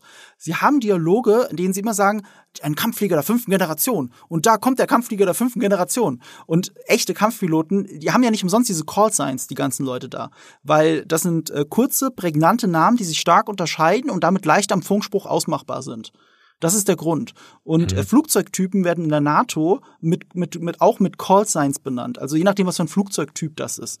Ähm, und und die würden normalerweise sowas sagen. Die würden, ich keine Ahnung, ich glaube, die Mick aus dem ersten Teil müsste dann Foxcatcher heißen oder irgendwie so so so ein Kram, ne? Also die haben einen Namen. Ah nee, Fallon heißt die hier, weil das ist eine Mick. Äh, nicht eine Mick, sorry. Das ist das Nachfolgemodell. Das ist äh, ich habe extra nachgeguckt heute Morgen. Das ist die fünfte Generation russischer Jagd äh, Jagdabfang äh, Blingsbumsflieger. Ähm, ähm, Tarnkappenfähigkeiten und so weiter. Also wirklich das neueste Modell, das die Russen haben. Und es ist so neu, dass Stand Januar 2022 die nur drei Flieger davon haben im Einsatz. Davon gibt's mhm. nur drei. Und wir sehen hier in dem Film drei. das heißt alle drei. Und die Russen haben es auch noch nicht exportiert. Also das ist Russland. Das kann nur Russland sein. Sie sagen es aber nicht. Sie trauen sich nicht. Und sie verwässern es dadurch, dass sie in dem Film auch kurz sagen, ein Schurkenstaat. Also es genau, ist aber auch, wie gesagt, egal, wer es ist. Bush. Es ist ja egal, wer es ist. Es Im Endeffekt ist es Zeit egal, aber der erste ist trotzdem offensiver. Der erste hat sich getraut zu sagen, im Prinzip sind die Russen oder zumindest ein Kollaborateur der Russen sind der Feind, weil es sind Mix. Und dieser Film macht es halt nicht. Ich habe mich immer wieder an einen James Bond Film erinnert gefühlt, Okay. weil äh, die gerade die ähm, diese Missionsbesprechung, die es Mhm. hier im zweiten Teil gibt, ähm, wir sind noch nicht im Spoiler-Teil, deswegen will ich nicht ins Mhm. Detail gehen, aber äh, das Ganze sieht aus, als würde Dr. No da am Boden seiner Basis sitzen, die er sich irgendwo genau an diesen Ort gebaut hat, Ja. äh, wo es dann exakt wie bei Star Wars, du hast es schon angekündigt, Ja. es gibt eine Luke, äh, Trench Run. genau, ähm, und ganz am Ende äh, finde ich sowieso wird es zu einer Comic-Verfilmung. Also der äh, das Finale ist ja relativ ähnlich bis zu einem gewissen Punkt und dann wird's ja völlig abstrus. Ne, wo dann, äh, da können wir dann im Spoiler-Teil zu kommen, aber da dachte ich so, das ist dann schon echt, also ich hatte beim Finale das Gefühl, dass irgendjemand gesagt hat, ah, das ist noch nicht krass genug. Äh, dass sie irgendwie in der Post-Production gemerkt haben, scheiße, das ist ja wirklich wie der erste Teil, lass uns jetzt mal noch irgendwie so einen kleinen Kniff einfallen lassen. Und das war dann sehr überhastet und sehr abgespaced. Ja, also ja, mir, mir geht's tatsächlich ähnlich. Da, da muss ich auch noch mal später was im Spoiler-Part sagen. Aber ich dachte tatsächlich ab einem gewissen Punkt des Films, oh, hier machen sie Feierabend und dann ist schon gleich zu Ende und das würde was bedeuten. Und da habe ich dich dann lachen gehört die ganze Zeit. Du saßt ja neben mir äh, relativ genau. weit und es gab einen Punkt, wo du nur, ab dem du nur noch gefeiert hast. Da, wo- ja, aber, aber ich habe gefeiert, weil es doof ist. Ja, ja, genau. Ja, das musst du im da- Spoiler-Part erzählen. Also, also, also da ist da, da ging es dann in eine Richtung, wo ich gesagt habe, okay, wir haben uns ganz kurz Mhm. die The Fast and the Furious Autoren geholt für einen letzten Part. Aber gut, fuck it. ich finde halt, äh, ich finde, ja, also diese Realität-Fiktion, das, das bricht auseinander, es wird immer comichafter, ihr habt absolut recht. Und das finde ich aber einen interessanten Kontrast halt zum ersten Teil. Der erste Teil, der hatte auf der Metaebene diesen Struggle, zu wem er eigentlich gehören will. Ob das jetzt die Homosexualität ist oder ob es die Tatsache ist, dass er zur Navy noch gehören will und Kampfeinsätze fliegen will, sei mal dahingestellt. Aber er hat das auf der Metaebene. Und es ist genau das, was David sagt. Dieser Film hat auf der Metaebene, Tom Cruise ist ein Auslaufmodell. Das ist der erste Film von allen Tom Cruise-Filmen, der sein Alter anspricht der wirklich offensiv sagt, eigentlich bist du schon zu alt für all das. Und du hast ja nichts verloren und du, und du wirst irgendwann abgelöst. Das ist nur eine Frage der Zeit. Und er gibt ja auch zu, es ist eine Frage der Zeit, aber es ist jetzt noch nicht so weit. Das sagt er ja, Ja, auch ganz offiziell, äh, ganz richtig. Sagt, es das geht, ist sogar die Tagline im Trailer. Ja. Und, und, der, Und es und geht, glaube ich, auch um dieses Art und in- Weise. in der Erzählung, in der Technik. Ne? Ja. Es ist alt gegen das Moderne und das Alte obsiegt wegen dem Willen von Tom Cruise, aber die Technik ist schon längst hinten dran. Also beim ersten Film war das oft eine Behauptung. Also das fand ich sehr interessant, dass sie immer gesagt haben, ja, die Mix, das sind die eh überlegenen Flieger, aber wir haben die besseren Kämpfer. Und dann siehst du die Mix und das sind, wenn man sie ein bisschen auskennt, das sind offensichtlich keine russischen Kampfflugzeuge. Die sehen relativ harmlos aus, nur schwarz angemalt, damit sie irgendwie böse sind, wie TIE Fighter oder so. Und, ähm, und in Wirklichkeit waren das die gleichen Flieger, die in den Trainingsmontagen, gegen die sie immer gekämpft haben. Alte F5-Modelle mit diesen F modernen F14 dagegen. Du? Also klar, sie haben gesagt, die MiG ist moderner im ersten Film, aber du hast ein altes Flugzeug gesehen. Und hier haben sie aber wirklich ältere Flugzeuge, weil dieses, diese Hornet, die sie fliegen, die ist 40 Jahre alt. Die ist älter als der erste Top Gun-Film. Die Super Hornet, die abgegradete Version, die sie fliegen, die ist von 1995 und damit immer noch alt. Das ist das Hauptflugzeug der Amerikaner, aber es ist uralt. Und sie kämpfen mit uralten Jagdfliegern im Finale noch mehr mit ganz alten Jagdfliegern gegen die supermodernen russischen neuen Maschinen. Aber sie obsiegen. Und warum obsiegen sie? Weil Tom Cruise den unbedingten Willen hat und das ist die Message und die ist halt hier wichtiger. Und diese Message gab es halt so im ersten gar nicht. Jo. Mic Drop. Mic Drop. ja, und damit wird's halt comichaft, damit wird's halt verrückter. Verrückter als der erste Teil. Aber wisst ihr, was ich, äh, was ich äh, interessant finde? Ähm, ne, Yves, du hattest das jetzt sehr konkret gesagt, weil bei Marco, bei dir weiß ich jetzt noch gar nicht so ganz genau, was du, wie, wie du ihn findest. Das, da bist du so ein bisschen drum herum ge, Ja, ja. Äh, gerüttelt. Ähm, aber äh, du sagst jetzt immer wieder so, ja, das kann ich dem verzeihen, ja, das ist okay. Ähm, und ich denk mir so, war, warum eigentlich? So, weil ähm, bei mir ist es dann schon so, dass ich merke, es gibt ja Filme, ähm, bestes beste Beispiel ist Mad Max, über den wir vorhin gesprochen haben, der es hervorragend hinbekommt, etwas Modernes zu erzählen, alte Dinge zurückzuholen und das Ganze aber in so einen äh, Film zu packen, der natürlich sich immer wieder auch anfühlt äh, wie eine Kopie von Mad Max 2, der Vollstrecker, aber trotzdem, ähm, ne, also gerade die Frauenrolle finde ich brillant, die Art und Weise des Worldbuildings finde ich brillant, der ist auf so vielen Ebenen perfekt, äh, dass ich, der, äh, dass das für mich das ist so eine Version, wo ich sage, das funktioniert. Und es äh, gab für mich immer wieder so Momente, äh, gerade wenn man sich dieses Finale anguckt, wo du dann auch gesagt hast, ich habe gefeiert, ähm, Nein, nein, da habe ich- da, hab ich, da hab ich nicht gefeiert. Da, da, da habe ich gelacht, habe ich den Film teilweise sogar ausgelacht. Also Genau, es war eine andere Art von Lachen. es ist richtig so. Und ich merkte in dem Moment, als dieser Part anfing, dass ich innerlich so kam so Freude hoch, weil ich dachte, Mhm. ja, das ist jetzt so strunzdumm. Ich hätte gerne diesen Film, der hier gerade passiert, also als Miles Teller und Tom Cruise quasi so ein bisschen in den Fokus rücken, Ja, ja. Ähm, den hätte ich super gerne gesehen. Aber das Problem ist, dass der Film wieder so ein absolutes Tohuwabohu ist. In der Mitte ist es äh, fast schon zu kitschig und zu dramatisch. Tom Ja. Cruise sitzt alle zwölf Minuten irgendwo in einem Sonnenuntergang und guckt dann ganz traurig, weil irgendwann ist ja damals mal jemand gestorben und man hat ja überhaupt nicht mehr die Verbindung zu Goose und die wird in diesem Film so hardcore forciert.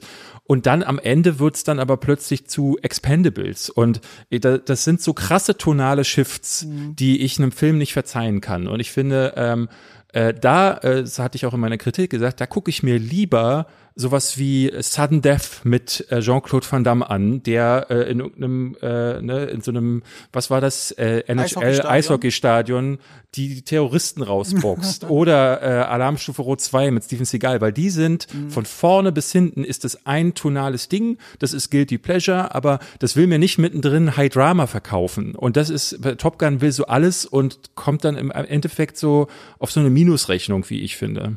Ich weiß nicht, also ich, ich, ich finde, selbst das Drama, das er einem verkaufen will, ist so schmalzig und ist so kitschig, dass ich finde, dass es schon irgendwie zu diesem Rest dieser Rahmenhandlung passt. Es hat so ein bisschen den frühen, den frühen Roland Emmerich-Charme, wenn ich mir so Independence Day 1 angucke.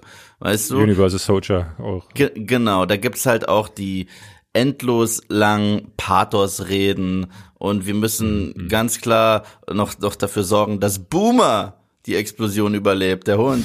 Und übrigens, äh, Will, Smiths äh, Verlobte ist Stripperin und so weiter. Und da haben wir auch noch mal einen Fokus und so weiter und so fort. Es ist halt kitschig und blöd, aber irgendwie habe ich auch das Gefühl, dass Top Gun erst recht zum Schluss kapituliert und zugibt, ja, wir sind genau das. Wir sind ein blöder Throwback 80s Film. Deswegen stört es mich überhaupt nicht. Ich finde es wesentlich schlimmer, wenn ein Film suggeriert, mega klug zu sein und eventuell noch äh, mir plakativ eine Message um die Ohren haut, aber eigentlich selber blöd ohne Ende ist. Das finde ich immer wesentlich fürchterlicher. Zum Beispiel hatte ich das Gefühl, wir haben davor schon über den Film geredet, Matrix 4 hat einen gewissen Anspruch an sich selbst, aber auch nur äh, behauptet äh, der Film geht davon aus, selber sehr, sehr clever zu sein, sehr intelligent zu sein. Und dabei ist er eigentlich nur dumm ohne Ende. Und das regt mich dann wirklich auf, weil habe ich das Gefühl, du willst mich gerade für dumm verkaufen. Top Gun 2 will mich nicht für dumm verkaufen. Top Gun, Top Gun 2 sagt, nimm dein Popcorn und hab hier 80s Throwback und fertig. Und davor habe ich mehr Respekt als vor der Variante, die ich gerade genannt habe.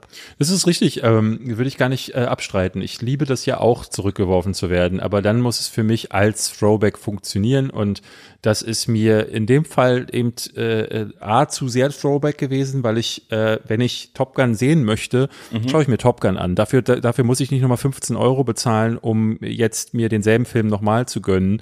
Den hast du im Zweifelsfall zu Hause schon am Blu-ray-Regal zu li li liegen. Oder aber ich gucke mir dann eben sowas wie Expendables an, wobei ich ehrlich gesagt ja, ich bin ja gar kein Fan der Expendables-Filme, außer vom dritten Expendables Teil. 2. Ey, bei mir ist der zweite. Äh, den finde ich wirklich am schlechtesten. Wirklich? Ist, Das der, kann ich äh, nicht- Expendables 2 ist ja nur noch, ah, guck mal, Chuck Norris, haha, Okay, gut, guck okay, mal, okay. Jean-Claude Van Damme. Ich- das ist, das ist Ich dieses weiß, wir Meme. sind, ich weiß, wir sind der Podcast der Abschweifer, aber ich muss jetzt kurz eine Lanze für diesen Film brechen. Raste aus, bitte. Ich muss es tun. Expendables 1 mag ich nicht so gerne, weil er eigentlich zu bedeutungsschwanger ist und zu wenig passiert. Es wird eigentlich viel zu viel geredet dafür, dass die Handlung dumm wie Scheiße ist. Okay? Und das deswegen, abgesehen vom Ende, hat der Film nicht viel zu bieten. Der dritte Teil nimmt The Expendables, das Konzept, dass es alte Säcke sind, die es irgendwie noch drauf haben und ersetzt es durch eine junge Generation. Thema verfehlt 6 und dann auch noch PG-13 sorry, das geht nicht in einem Expendables-Film. Und als wäre das nicht schlimm genug, spielt einfach mal Antonio Banderas den Jar Binks der Reihe. Das geht für mich gar nicht klar. Der zweite Teil weiß, was er ist. Er ist nur draufhalten und ballern und Sprüche klopfen. Das ist der ganze Film und deswegen habe ich, man, Jean-Claude Van Damme ist der Bad Guy und heißt Villain. Was willst du mehr? Was willst du mehr vom Leben? Das ist der einzige Grund, weshalb ich mir ihn vielleicht doch irgendwann mal anschaue, weil ich fand Expendables 2 so schlecht, dass ich ihn nach 20 Minuten abgebrochen habe. Und das gibt's so selten. Das kann ich an einer Hand abzählen, Filme, die ich nach 20 Minuten abgebrochen habe. Und dazu gehört Expendables 2. Und deswegen sage ich ja, ich stehe immer so ein bisschen zwischen euch beiden, nämlich auch bei Top Gun. Ich finde den Anfang Ich finde den Anfang, gerade weil er das, den ersten Teil zitiert, super geil. Und ich mag auch so ein bisschen diese Dramaturgie, dieses äh, Fliegerschule und die alle strugglen und die Dialoge, die sich daraus ergeben, wo immer jemand versucht, den Vorgesetzten zu übertrumpfen. Sowas mag ich ja irgendwie. So, aber es passieren so viele Sachen, da bin ich voll bei David, wo ich wirklich nur mit den Augen rolle. Und das ist nicht nur eine rückwärtsgewandte Frauenrolle. Das sind auch die kleinen Sachen wie, dass man zu jedem Scheiß eine PowerPoint-Präsentation hat, wo eigentlich doch ein VFX-Artist mit einem 3D Unreal Engine-Rechner daneben sitzen müsste, neben den Piloten, um den das da auf die Leinwand zu machen. Das sind Momente, da bin ich immer raus. Das, kann doch nicht wahr sein. Also das, das na, na gut, ich, ich muss aber auch gleichzeitig, ich reißt muss aber auch, ich muss aber auch gleichzeitig sagen, Ich bin noch nicht fertig. Charakter- Äh, ich bin ganz kurz zu Ende. So, So, ja. und, der, und der, am Ende wird's ein bisschen Star Wars. Und das ist auch schon wieder geil. Und das ist jetzt der Punkt. Ich, mittendrin müsste der Film mich an sehr vielen Stellen verlieren. Und sehr viele schlechtere Filme verlieren mich an- dann auch. Also wie in Expendables 2. Ich gehe dann einfach. Aber, und jetzt ist das große Aber, ich habe den Film auf der größten Leinwand der Stadt gesehen. Ich glaube, der war auch nicht Cinemascope. Ich glaube, der war auch fast 16 zu 9. Also nur kleine schwarze Balken oben und unten. Aber ich, lass mich gerne korrigieren. Ich habe den Trailer jetzt nicht nachgeschaut, was das Bildformat ist. Aber diese echten Kameraaufnahmen aus den Cockpits, ne, wie das geschnitten ist, wie das aussieht, wenn der Sound dir an Dolby Atmos um die Ohren geht, das gerade am Anfang des Films, am Ende des Films, vielleicht noch irgendwo drin in den Trainingssequenzen, das ist einzigartig, das ist Kinomagie. Der Rest ist wirklich, ich verstehe, dass es jeden verliert und eigentlich finde ich, es sollte noch mehr Leute verlieren. Aber der Rest ist Kinomagie. Und genau für sowas gehe ich ins Kino. Ich glaube, ich würde mir den Film, obwohl ich ihn wirklich nur unwesentlich besser finde als David, ich würde mir den nochmal im Kino angucken. Entweder Ja. das oder am Heimkino, weil das wirklich geil ist. Er hat mich mehr abgeholt in den Actionsequenzen. Gut, es ist jetzt keine Kunst, aber als die letzten sechs, sieben MCU-Filme. Er hat mir mehr Das abgeholt als der erste Top Gun. In, ja, das MCU sowieso, aber als der erste Top Gun, was die Actionsequenzen angeht. Die Dogfights waren viel besser. Ich persönlich hätte sehr gerne den Film äh, ohne Tom Cruise gesehen, bin ich ganz offen. Ich äh, fand äh, den Moment, als Miles Teller Mhm. das erste Mal reinkommt, richtig toll. Der hat eine Screen Presence, die äh, siehst du selten, wie ich finde. Ähm, und im Film funktioniert er auch, obwohl seine Figur relativ hohl ist. Ähm, Ja. Ich hatte aber das Gefühl, das ist der eigentliche Struggle des Films, da hätte man sich drauf konzentrieren können, ähm, meinetwegen auch gerne in äh, dem Miteinander zwischen Tom Mhm. Cruise, aber weil so viele Nebenschauplätze aufgemacht werden, bekommt da nicht so den richtigen Fokus, weil am Ende muss ja auch noch dieser absurde äh, Kampf passieren. Das ist genau ist das, so- was ich Das meine. ist schade. Das ist genau das, was ich meine, wenn ich sage, dann lieber Jennifer Connelly raus. Weil dann Ja, hast genau. du den reinen Fokus auf Miles Teller und Tom Cruise, weil die haben echt eine gute Chemie und eine Aber gute dann hast du gar keine Konflikt. Frauen mehr im Film halt. Ja, aber das geht ja auch bei manchen Filmen. Also Reservoir Ja. Dogs, einer der besten Tarantino-Filme, da gibt's keine Frauensprechrolle. Und, äh, und einer meiner Lieblingsfilme ist halt, äh, ähm, äh, wie heißt es, äh, The Great Escape, gesprengte Ketten, der hat auch keine Frauensprechrolle. Und das ist nicht frauenfeindlich per se, weil es geht ja darum, auch Männer zu zeigen, die als Gruppe nicht funktionieren. Ja, also Ja, aber- es ist nicht, ja, es ist nicht, wobei ah, nur find- Männer sind cool. Es ist ein Unterschied, ob du The Great Escape, äh, wo Leute aus einem Männerknast ausbrechen und dann natürlich auch keine Frauen drin vorkommen können, ähm, ne, oder aber einen Film hast, der, ne, sie wollen Militärpropaganda äh, machen, aber dann zeigt doch dies, das Militär, wie es ist, nämlich auch mittlerweile durchsetzt von Frauen. Ja. Äh, das hier ist aber ein, ein, ein Militär- oder Männerfilm, wie er in den 80ern Das reingepasst hat. Und äh, da finde ich, dann kann man auch dahingehend neue Geschichten erzählen. Und ich bin es wirklich leid. Ich bin es ganz doll leid, diese alten Geschichten noch unter. Ich möchte solche Geschichten. Ich möchte mehr sowas wie Promising Young Woman. Also es muss jetzt mir nicht immer gleich eine feministische Message aufgedrückt werden, aber ich möchte mehr Frauen im Kino sehen. Ich möchte, dass die mehr den Mund aufmachen dürfen und ich möchte, dass das mehr Gleichberechtigung ist, äh, äh, auch so auf der, was die Screentime angeht, aber auch was die Stärke der Figuren angeht. Das nervt mich einfach mittlerweile. Es wäre auch realistischer. Also ich komme aus einer Gegend, wo sehr viele US-Soldaten stationiert sind und sehr viele davon sind Frauen. Und äh, Ja. ich kann schon verstehen, ich weiß jetzt nicht, wie es jetzt bei der Navy gerade ist, aber dass die besten der besten Piloten in der Navy aus rein körperlichen Gründen, weil sie die G-Kräfte besser aushalten, von mir aus 99 Prozent Männer sind, okay. Aber das sind ja auch so viel, sehr viele andere Militärrollen in diesem Film. Und es wäre tatsächlich auch realistischer gewesen, wenn mehr Frauen da sind. Und das Ja, war komisch. Und stattdessen haben wir nur Love Interest, wie du sagst, die anhimmelnde Jennifer Connelly. Und das ist halt reine Verschwendung. Es gibt diesen einen Moment in der Bar, wo alle reinkommen und äh, das war für mich der erste Moment, wo ich merkte, ah, okay, ich drifte so ein bisschen raus, weil alle kommen wieder rein und jeder hat einen geilen Spruch drauf. Jeder ist, Mhm. jeder hat die dicksten Eier, sogar die Frau im Raum. Äh, alle sind krass, ne? Das hätte dann auch, wäre sie noch gespielt worden von Michelle ähm, Rodriguez. Rodriguez, dann hätte ich mich gar nicht mehr gewundert. Ähm, und äh, gerade Hangman als der der quasi Antagonist in dieser Rolle, der ist so krass eindimensional. Auch ähm, er hat kriegt am Ende ja noch mal einen aufgedrängten Moment, damit man so einen Iceman äh, äh, dann quasi hinbekommt. Und ich dachte so, oh, ist das wirklich euer Ernst? Das sind eure Figuren in dem neuen Film. Da hat ja gar keiner irgendwie eine Persönlichkeit, außer dass der eine sagt, ey, Mann, deine Mutter ist doch scheiße dick. Und er sagt, ja, aber deine auch selber, selber. Und das ist dann für die erste Hälfte eben auch das Miteinander der Figuren. Und ich verstehe zwar, wie man sagt dann so, ja, das wollte ich, das will ich, das ist Top Gun, aber ich, ich, ich komme nicht umhin, mich zu fragen, was hätte ein richtig guter Autor damit machen können? Das ist aber die, das Witzige, es ist ein richtig guter Autor. Der, äh, geschrieben hat das ja Christopher McQuarrie. Ach so, ja, stimmt. Ja, wobei, aber die Mission Impossible Filme sind jetzt auch nicht bekannt für- durch ihre guten Nee, Geschichten. das nicht, aber einer Ja. meiner, mein Lieblingskrimi ist von ihm, nämlich The Usual Suspects. Also, ist das also von, ich dachte, hatte nicht Brian Singer selbst geschrieben? Nee, nee, nee, Singer war der Regisseur nur. Das war Ich dachte, der hätte den auch mitgeschrieben. dachte auch immer, dass der den geschrieben hätte. Nee, nee, nee, Ja. das habt ihr ja falsch in Erinnerung, das ist Christopher McQuarrie. Ah, und äh, okay. also der kann schon, aber du hast schon recht, die letzten zwei Mission Impossible Filme sind ja sehr eindimensional und auch wieder, was Militär angeht, super unrealistisch. Ich komme ja wirklich aus der Gegend Rammstein, wo die, wo der US-Militärplatz ist und ich verstehe einfach nicht, warum sie Mission Impossible 6 mit einem Flieger nach Paris fliegen und da diesen Halo-Jump machen müssen. Für Paris, da kannst du auch mit dem Auto hinfahren. Das sind nur 400 Kilometer oder sowas von da aus. Das ist nicht so viel. Es, die hätten mit der fucking Deutschen Bahn fahren können und stattdessen machen sie einen Halo-Jump Aber dann über hätten sie Paris. nicht diesen geilen Jump gehabt. Ja, Und aber du das hast ist halt- vollkommen recht. Ich habe es gerade noch mal gegoogelt, weil ich wollte dir nicht glauben, aber der hat echt Ja, der Usual aber da merkt man, dass manche Filme eben nur um Szenen herumgeschrieben sind. Das sind ja die Mission Ja. Filme. Die Szenen, Voll. die Action-Szenen stehen vorher fest und dann wird die Story drumherum geschrieben. Und Ja. so ein Film ist es. Was und aber ich fein ist in solchen bei, Momenten. Bitte? Was aber, was aber fein sein kann. Kann Ja. sein, ja. Ich finde es tatsächlich eben, äh, es ist vollkommen fein, wenn solche Momente äh, entstehen. Ich habe erst vor ein paar Tagen Mad Max Fu- Fury Road wieder gesehen und selbst den, den ich wirklich für über Jahre jetzt als den perfekten Film gefeiert habe, erkenne ich jetzt im Nachhinein immer wieder auf Szenen, wo ich merke, ja, oh, das ist jetzt aber schon auch ein bisschen zurechtgebogen worden, warum sie jetzt da lang fahren müssen. Ähm, und das ist, das ist okay. Also wenn man sich überlegt, dass die äh, die gesamte Zeit geradeaus fahren, nur um dann am Ende der Strecke zu sagen, ah, lass mal wieder zurück, ist eigentlich, Ja. eigentlich muss man laut lachen, aber es ist, es sorgt dafür, dass die einen der geilsten Action, äh, eines der geilsten Action-Finales aller Zeiten hinlegen und dann ist es, dann ist das halt so und dann ist es auch okay für mich. Irgendjemand hat es mal perfekt beschrieben. Ich musste krass lachen, weil es einfach so stimmt. Aber der Plot von Mad Max Fury Road, wenn du ihn ganz runterbrichst nur auf die Elemente, es ist eine R-rated-Version von einer Episode von Roadrunner. Und es stimmt. Es stimmt so krass. Auch, dass, dass die ihn austricksen, indem sie zurückfahren und zurück in, äh, in sein Territorium fahren.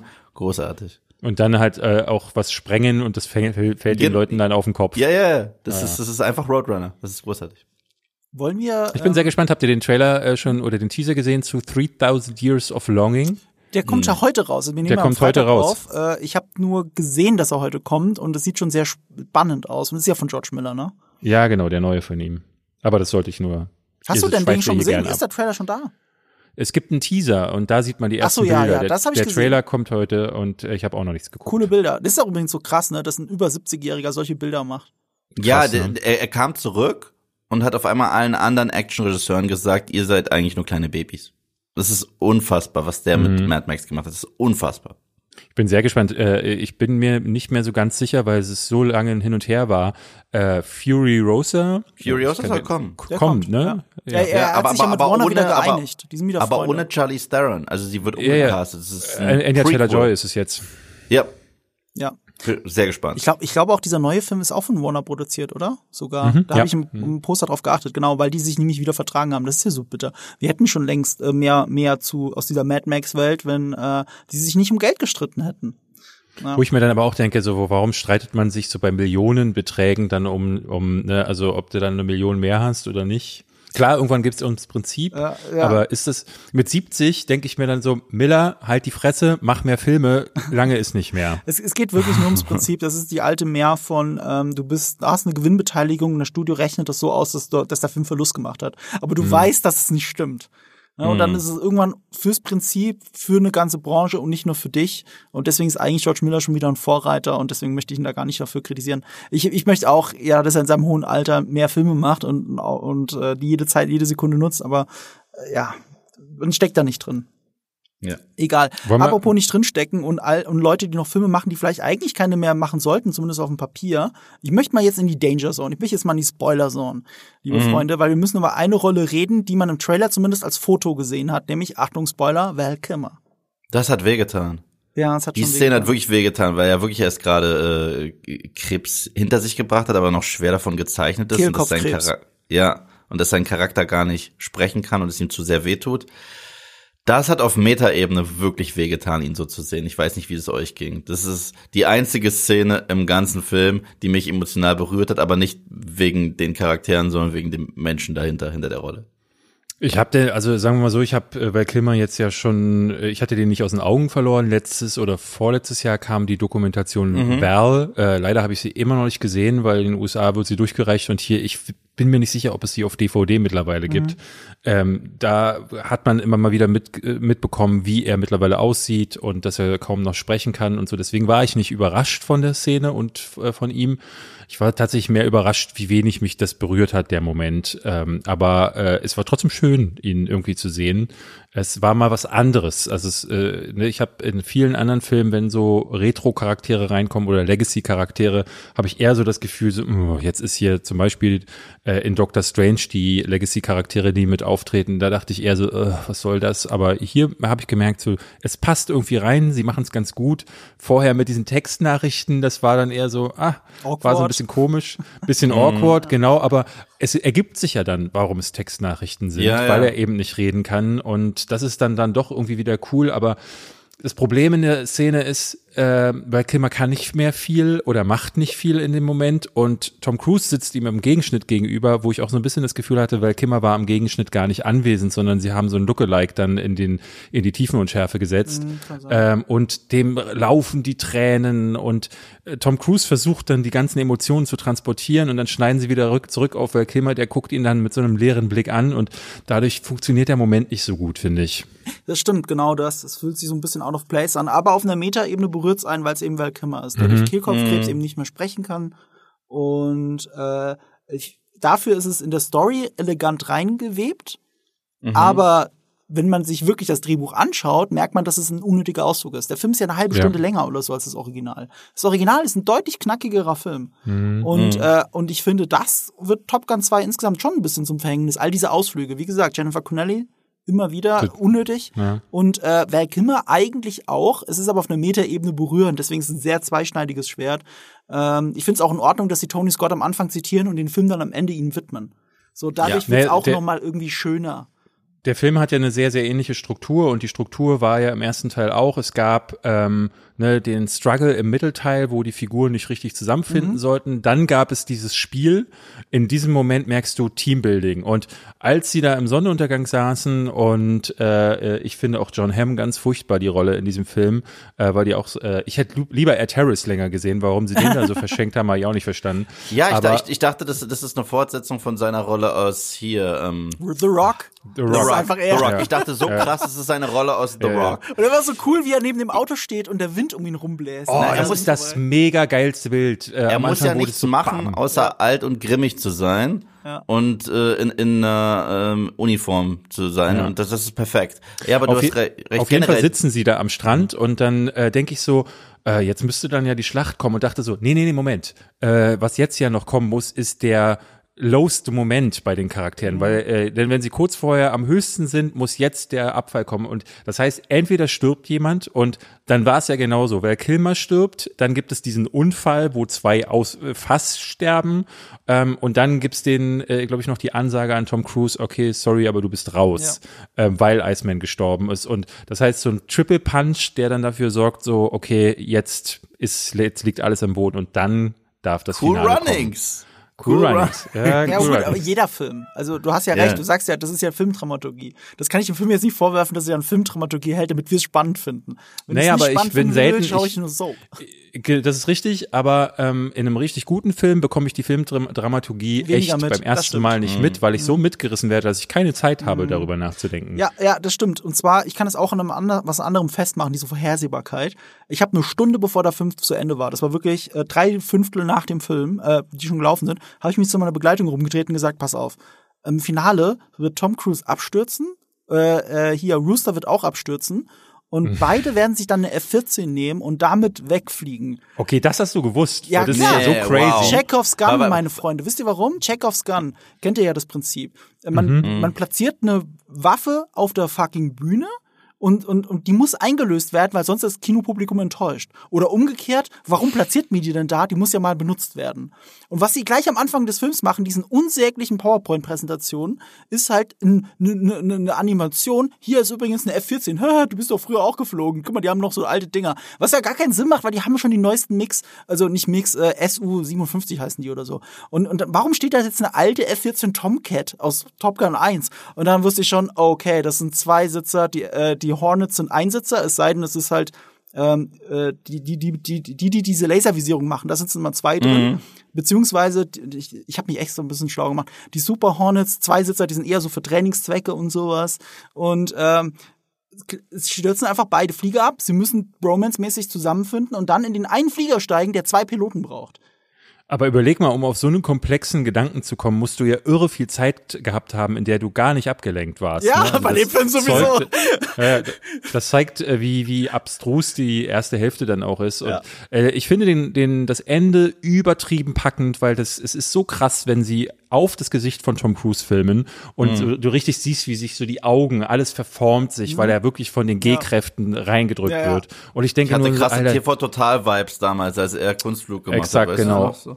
Ähm, und du merkst halt so, Tom Cruise, die alte äh, Sau, hat halt wirklich da gesessen und gesagt, ich will das jetzt hier spüren. Und ähm, das fand ich super, auch wenn sie so durch die Canyons fliegen und sich die Kamera so mitdreht und du siehst halt wirklich, wie die Berge einmal auf den Kopf geflippt werden. Aber dann stürzen die beiden ab und dann kommen sie auf ein Rollfeld, was eben noch bombardiert wurde, dann aber wieder flugtüchtig ist, sobald es das Drehbuch so braucht. Und dann ist da Nee, nee, sobald niemand. Tom Cruise nur mit seinen Fähigkeiten auch so ein Rollfeld benutzen kann. Ja. Yeah. Niemand ist da, ja, alle äh, Russen oder Koreaner oder wer es denn halt war, äh, alle sind nach Hause gegangen, nachdem es äh, da geknallt hat. Und ich dachte so krass, also die kommen, die, also das machen die jetzt nicht, ne? Und dann sind sie aber wirklich ohne Gegenwehr, äh, fliegen sie dann durch und fliegen dann nach Hause und natürlich wird im letzten Moment dann Hangman ist dann, äh, ah, Ist, der, das ist, ist, der, äh, ist der gespiegelt von Iceman. Ja. Also so wie Iceman, er Iceman gerettet hat, rettet jetzt Hangman ihn. Aber er ist halt wirklich der Inbegriff von einem Abziehbild eines anderen Charakters, weil er macht einfach gar nichts Es hilft halt Film. nicht, dass er Hangman heißt. Also Hangman, Ja. Iceman, das ist schon zu ähnlich. Aber das ist Zufall. Habt ihr gewusst, dass die Call Signs in diesem Film sich jeder selber ausgesucht hat, der Schauspieler? Ah, nee, das wusste ich nicht. also ja stand gut, so aber nicht im dann ist Drehbuch. es, ob es Das heißt, der eine hat Zufall sich ist. Bob Nee, ausgedacht. nee, es ist Zufall, weil äh, Glenn Powell, der der Hangman gespielt hat, den ich übrigens sehr gut in der Rolle fand, auch wenn die Rolle sehr eindimensional war, da gebe ich David recht, aber ich fand ihn sehr gut in der Rolle. Äh, Glenn Powell hat in, äh, was war das, Jimmy Kimmel oder so, ich habe das auf jeden Fall gesehen, hat er erzählt, wie, wo sein Name herkommt. Und zwar haben die ja mit echten Navy-Piloten trainiert und kennengelernt und so. Und einer hieß Noose, also Noose wie äh, die Schlaufe bei einem äh, äh, Strick. beim Strick, also bei Hangman, ne? Er hieß Mhm. Noose. Und er hat ihn gefragt, warum heißt du Noose? Und er wollte es auch nicht so rausrücken, aber sein Kollege hat's erzählt, nämlich er hat sich auf einem Prom-Date, damals in der Schule, er hatte Angst, dass er eine Erektion kriegt. Und, hat, und das sieht man dann durch den Anzug oder so. Und er hat sich den Penis abgebunden am Oberschenkel, so festgebunden. Und das hat aber dafür gesorgt, dass, es, äh, dass er eine Verletzung hatte, um es mal vorsichtig zu sagen. Und deswegen nennt ihn jeder Noose. Und er hat sich das genommen, hat es aber an Hangman umgeändert, weil Noose ist zu ähnlich zu Goose. Also das habe ich jetzt interpretiert, das hat er nicht gesagt, aber Noose ist zu ähnlich zu Goose. Also Wer hat denn Angst, dass er bei einem Date eine Erektion ich, ich bekommt? War, das ich ist war ja irre. Navy-Piloten, Ja. das sind die Leute, denen man 40 Millionen Dollar Flugzeuge anvertraut. Was soll ich sagen? Unfassbar. Und auch auf die Idee kommen, sich den da abzubinden. Pff, wow. Na gut. Ähm, ja, ich, ich musste übrigens auch lachen, wir haben es doch gar nicht erwähnt, weil Miles Teller ist gut und Miles Teller ist eigentlich super in allem, was er macht, außer Fantastic. Aber er hat eine Screenpräsenz, aber ich musste wirklich schmunzeln, dass man ihm so fett den Mustache in die Fresse gehauen hat, damit das wirklich der Sohn ist von Goose. Ich, ich, muss, ich, ich, fand, ich fand das witzig. Das fand ich noch cool, aber am Klavier war schon wieder zu viel. Das war Ja. wirklich Ja, ja, so, mach, ja. machen wir es eins zu eins wie ein Top Gun 1. Und Aber- wir machen den ich- Flashback doch rein, damit es jeder Trottel kapiert. es, gab ein noch- Interview, ja, sorry. es gab ein Interview vorher mit Joseph Kosinski, ähm, wo er darüber gesprochen hat, warum er Mac Ryan und Kelly McGillis nicht zurückgeholt hat. Und da sagt er, äh, ja, ich wollte, dieses, dass dieser Film auf eigenen Beinen steht, was super abstrus ist, weil äh, genau solche Momente wie, dass er jetzt dann das Klavier und derselbe Song ist es dann auch noch. Und ich dachte so, also dann hätte jetzt auch noch in dem Moment die Tür aufgehen können und Mac Ryan springt rein und sagt so, hey, Sohnemann, ist ja wie bei Papa. Äh, ne, das hätte er dann auch noch machen können. Also das habe ich so gar nicht verstanden, weil dieser Film sich ihm so Ich gleich sag's dir, anfühlt. aber die Wahrheit ist eine traurige Wahrheit. Willst du sie hören? Hau sie raus, ich bin, ich bin es bereit. Ist, es ist reines Shaming von alten Menschen, weil die äh, Kelly McGillis oder wie die hieß, die ähm, Mhm. äh, zu Tom, an Tom Cruise Seite in Top Gun 1 gespielt hat, da gibt's leider drei Millionen Buzzfeed-Artikel und so einen Scheiß, wie sie gealtert ist oder wie, in Anführungsstrichen, wie schlecht sie gealtert ist, sagen das die Artikel, weil äh, sie hat ja auch mit der Schauspielerei auch schon lange aufgehört und sie sieht halt Mhm. wie ein normaler Mensch aus in diesem Alter. Na, aber nicht wie eine Hollywood-Schauspielerin, die äh, sich noch für irgendwelche A-List-Rollen bewirbt. Und wie sieht Tom Ja. Cruise aus? Der sieht ja nicht aus wie 60, der ist 59 oder sowas. Also, Ja. äh, und sie dann gegenüberzustellen, das reißt sich aus dem Film raus. Dann sitzt du nur noch da und denkst so, what the, was ist hier los? Und warum wirkt das so merkwürdig? Ach stimmt, Tom Cruise ist super alt. Warum setzt man einen 60-Jährigen in, in einen Düsenjet? Macht das überhaupt noch alles Sinn? Also, das ist der wahre Grund. Und äh, bei Mac Ryan weiß ich es jetzt nicht, wie jetzt gerade Mac Ryan aussieht, aber sie ist auch nicht mehr der Topstar. Das heißt, man braucht sie nicht, um den Film jetzt irgendwie noch weiter voranzubringen. Es war ja ihr Zufall, dass die damals unbekannte Mac Ryan diese ganz kleine Rolle gespielt hat. Und dann haben sie sich halt lieber Jennifer Connelly als, als, als Anstandsdame da reingeholt. Eine Frau, die unfassbar toll aussieht für, äh, und, und ja, für ihr Alter, in Anführungsstrichen. Das klingt so alles so abwertend. Das tut mir leid, dass ich das ausdrücken muss, aber das sind ja ihre Gedanken. Ich versuche nur, das zu interpretieren. Und äh, Jennifer Connelly, dann haben sie da jemanden, das war ja auch so eine Kritik bei Mumie, dass äh, Tom Cruise mit seinen äh, damals schon 50 mit einer 23-Jährigen oder so durchbrennt in die Mumie 1. So, was ist das? Warum muss das sein? Und dann stellen sie ihm halt ein Love Interest an die Seite, die ähm, die wenigstens nicht wirkt, als würde er mit einem Teenager ausgehen. Wusstet, wusstet ihr noch, äh, wer der Charakter Penny ist? Also Robert hat im Nachhinein äh, nachgeguckt und hat mir das geschrieben, weil ich saß die ganze Zeit da und dachte, also Tom Cruise kommt ja rein, sie, sie sagt dann so, ey, weißt du noch damals? Und ich dachte die ganze Zeit, wie damals? Im ersten Teil spielt äh, Jennifer Connelly ja gar nicht mit.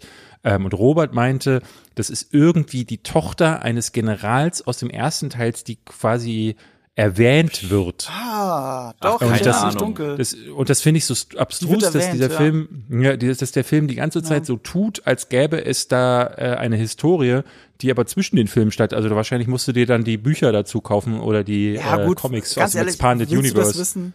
Scheiß drauf. Äh, Natürlich nicht, aber es Die hätte haben- dem Film geholfen, weißt Die du. haben ja damals was ähnliches gemacht in Rocky Balboa, wenn du dich erinnerst. oh nee, ich erinnere mich an den nicht mehr. Ich man mochte den nicht. Nee? Äh, Nee, ich bin gar kein Rocky-Fan. Ach so, okay. Oh Weil mein Rocky- Gott. Bitte, bitte stich jetzt Eve nicht an. Ich dem den, Thema. ich, wir lassen es sein. Ich, aber nee, nee, nee, aber, aber da haben die was ähnliches gemacht. Das ist auch so ein Charakter. Äh, sie, sie ist mittlerweile eine alleinerziehende Mutter. Aber warte mal, bist du nicht großer Fan von Rocky 4, David? Oder habe ich das jetzt falsch in Erinnerung? na Rocky 4 ist für mich äh, Ach, Rambo 3. Nee, ich hab's ja, verwechselt ja. mit Rambo 3. Genau, Rambo großer Fan 3. von Ich bin ein riesiger auch. Rambo 3-Fan. Aber Oh, ich Rock- auch, Mann. Rocky Ich liebe 4 diesen ist aus der äh, Rocky-Reihe derjenige, ähm, wo ich sage, so, das ist halt genau diese Ära gewesen und das hat mir gefallen. Auch Rocky 3 würde ich noch dazu zählen. Die anderen Ah, Rockys. pity your fool. Das war Die anderen sind nicht so. Also der fünfte brauchen wir nicht drüber sprechen. Rocky Balboa fand ich leider auch. Also dieses It's over, when it's over. Das war so die Phase, wo äh, Stallone halt nur noch Bullshit geschrieben hat, wie Die for Nothing, äh, nee, was, äh, äh, Die for Nothing, äh, oder, äh, was war das in äh, Rambo? John Rambo hatte doch diesen komischen Spruch, oder ki- äh, Die for Something. Live for, na, äh, live for something. You either live for nothing or you die for something. Ja, genau so. Oder It's Over When It's Over war halt auch der beschissenste Spruch aller it's Zeiten. over. Ja, Ja, das, das, das bleibt hängen. Ich finde das schon ganz gut. ich auch. Äh, aber, aber jetzt äh, zu um Jennifer Connellys Rolle zurückzukommen. Was ich eher merkwürdig fand, war, äh, sie ist eine Barbesitzerin Mhm. und okay, sie hat sich eine Bar gekauft, okay, Amerikanerin, alleinerziehende Mutter, sie struggelt doch bestimmt, davon bin ich erst bei der Rolle ausgegangen und dann hat sie auf einmal eine Yacht, okay, gut, sie lebt irgendwo am Strand, da kann man sich auch schon mal eine Yacht gönnen, muss das halt sich locker vom Munde abs also böse vom Munde absparen. Du, es gibt ja zwei Barrunden. Zwei Barrunden. Ja, und da ja, will Tom genau. Cruise das bezahlen und sie sagt Ja. so, ach, ist und dann okay. hat sie sich davon den Porsche gekauft, in dem sie am Ende da steht. Das hat mich ja komplett rausgebracht. sie fährt einen Porsche und jetzt, wo ich höre, dass die Tochter von Admiral ist, auch ein, Ad ein Admiral verdient bestimmt sehr gut in den USA, aber er ist nicht automatisch ein Porsche-Fahrer, geschweige denn seine Tochter. Ich bin wirklich überrascht. Wo kommt das her? Hat sie so gut bei der Scheidung abgeräumt? Auf jeden Fall hat sie da einen Porsche und der steht dann nur dafür, Ähm, ähm, Produktplatzierungs aus Produktplatzierungsgründen im Sonnenuntergang angelehnt und dann kommt Tom Cruise dazu und drückt ja den Kuss auf. Das ist einfach nur ein Werbeplakat, das man da sieht. Und äh, das fand ich halt, das sind nochmal so diese Sachen, die mich einfach rausbringen. Der erste Moment, den ich ganz weird fand, war, als äh, der Film begann, und zwar Mhm. noch bevor er begann, war, äh, äh, als äh, in den Credits stand äh, Don Simpson und Jerry Bruckheimer Produktion. Mhm. Und da merkte, du, du merktest daran schon, ähm, dass das, das wird hier so ein ganz äh, forciert nostalgisches Ding, weil Don Simpson ist seit Jahren tot, äh, Jahrzehnten jetzt. Ich glaube, der letzte Film, den er mit produziert hatte, war The Rock. Ja, ich Ähm, glaub, oder er ist kurz letzter. vor, ich glaube, er wird da sogar noch erwähnt in den The Credits. Rock äh, wird er gewidmet, glaube ich. Ich glaube Also, ja, genau. Und äh, ist vorher an Drogen äh, verstorben und seitdem hat Jerry Bruckheimer alle Filme nur als Jerry Bruckheimer produziert. Ich weiß jetzt nicht, wie es war bei äh, Bad Boys, weil da würde es eigentlich auch noch passen. Aber und da dachte ich schon in dem Moment, jo, das ist aber ganz schön interessant, jetzt da Don Simpson hinzuschreiben, weil der kann den nicht mitproduziert haben. Ähm, und äh, das wirkt, das das, das wirkte irgendwie komisch so. Also ich, ich, ich will dann, das ist absolutes Nitpicking, gebe ich ganz offen zu, aber es gibt so einen leichten Faden vor, der sich dann für den Film als Realität offenbart hat, nämlich, oh, da will jemand unbedingt den ersten Teil wiederholen. Ja. Aber äh, wie gesagt, im Positiven wie im Negativen. Irgendwie finde ich es auch eine schöne Geste. Ja, ja, ja. Wenn der Film eh schon so viel zitiert, dann kannst du den Film auch Tony Scott widmen. Das finde Ja. ich irgendwie nett. Das stimmt, So. ja, ja. Tony Scott Das stört ist, mich nicht. Ich bin Hat das Kino überrascht, ja dass du wirklich das komplette Ende vorhergesehen hast. Komplett mit die stürzen beide ab und so weiter. Ich, ich, ich habe nur Zeugen dafür. ich, Ohne Scheiß. Ich dachte ganz kurz, dass sie wirklich die Eier haben und Tom Cruise killen. Ich dachte wirklich. Ich, habe ich auch Ich dachte es auch kurz und dann habe ich gedacht, aber das ist ja nicht die Aussage des Films. Die Ja, ja. Aussage ist, dass er, Seine dass Zeit er ist noch auch nicht jetzt gekommen. noch, Ja, ja. genau, dass es jetzt noch nicht so weit ist. Ich war ohne Scheiß kurz davor zu gehen. Ich gehe ja, ich gehe ja durchaus aus Filmen raus, so wenn ich merke, so, äh, okay, das hier ist wirklich Verarschung und will mir meine Zeit stehlen. Und ich hasse das bei Filmen, ähm, wenn ich ab der Hälfte mitreden kann. Ähm, und das ist hier der Fall gewesen.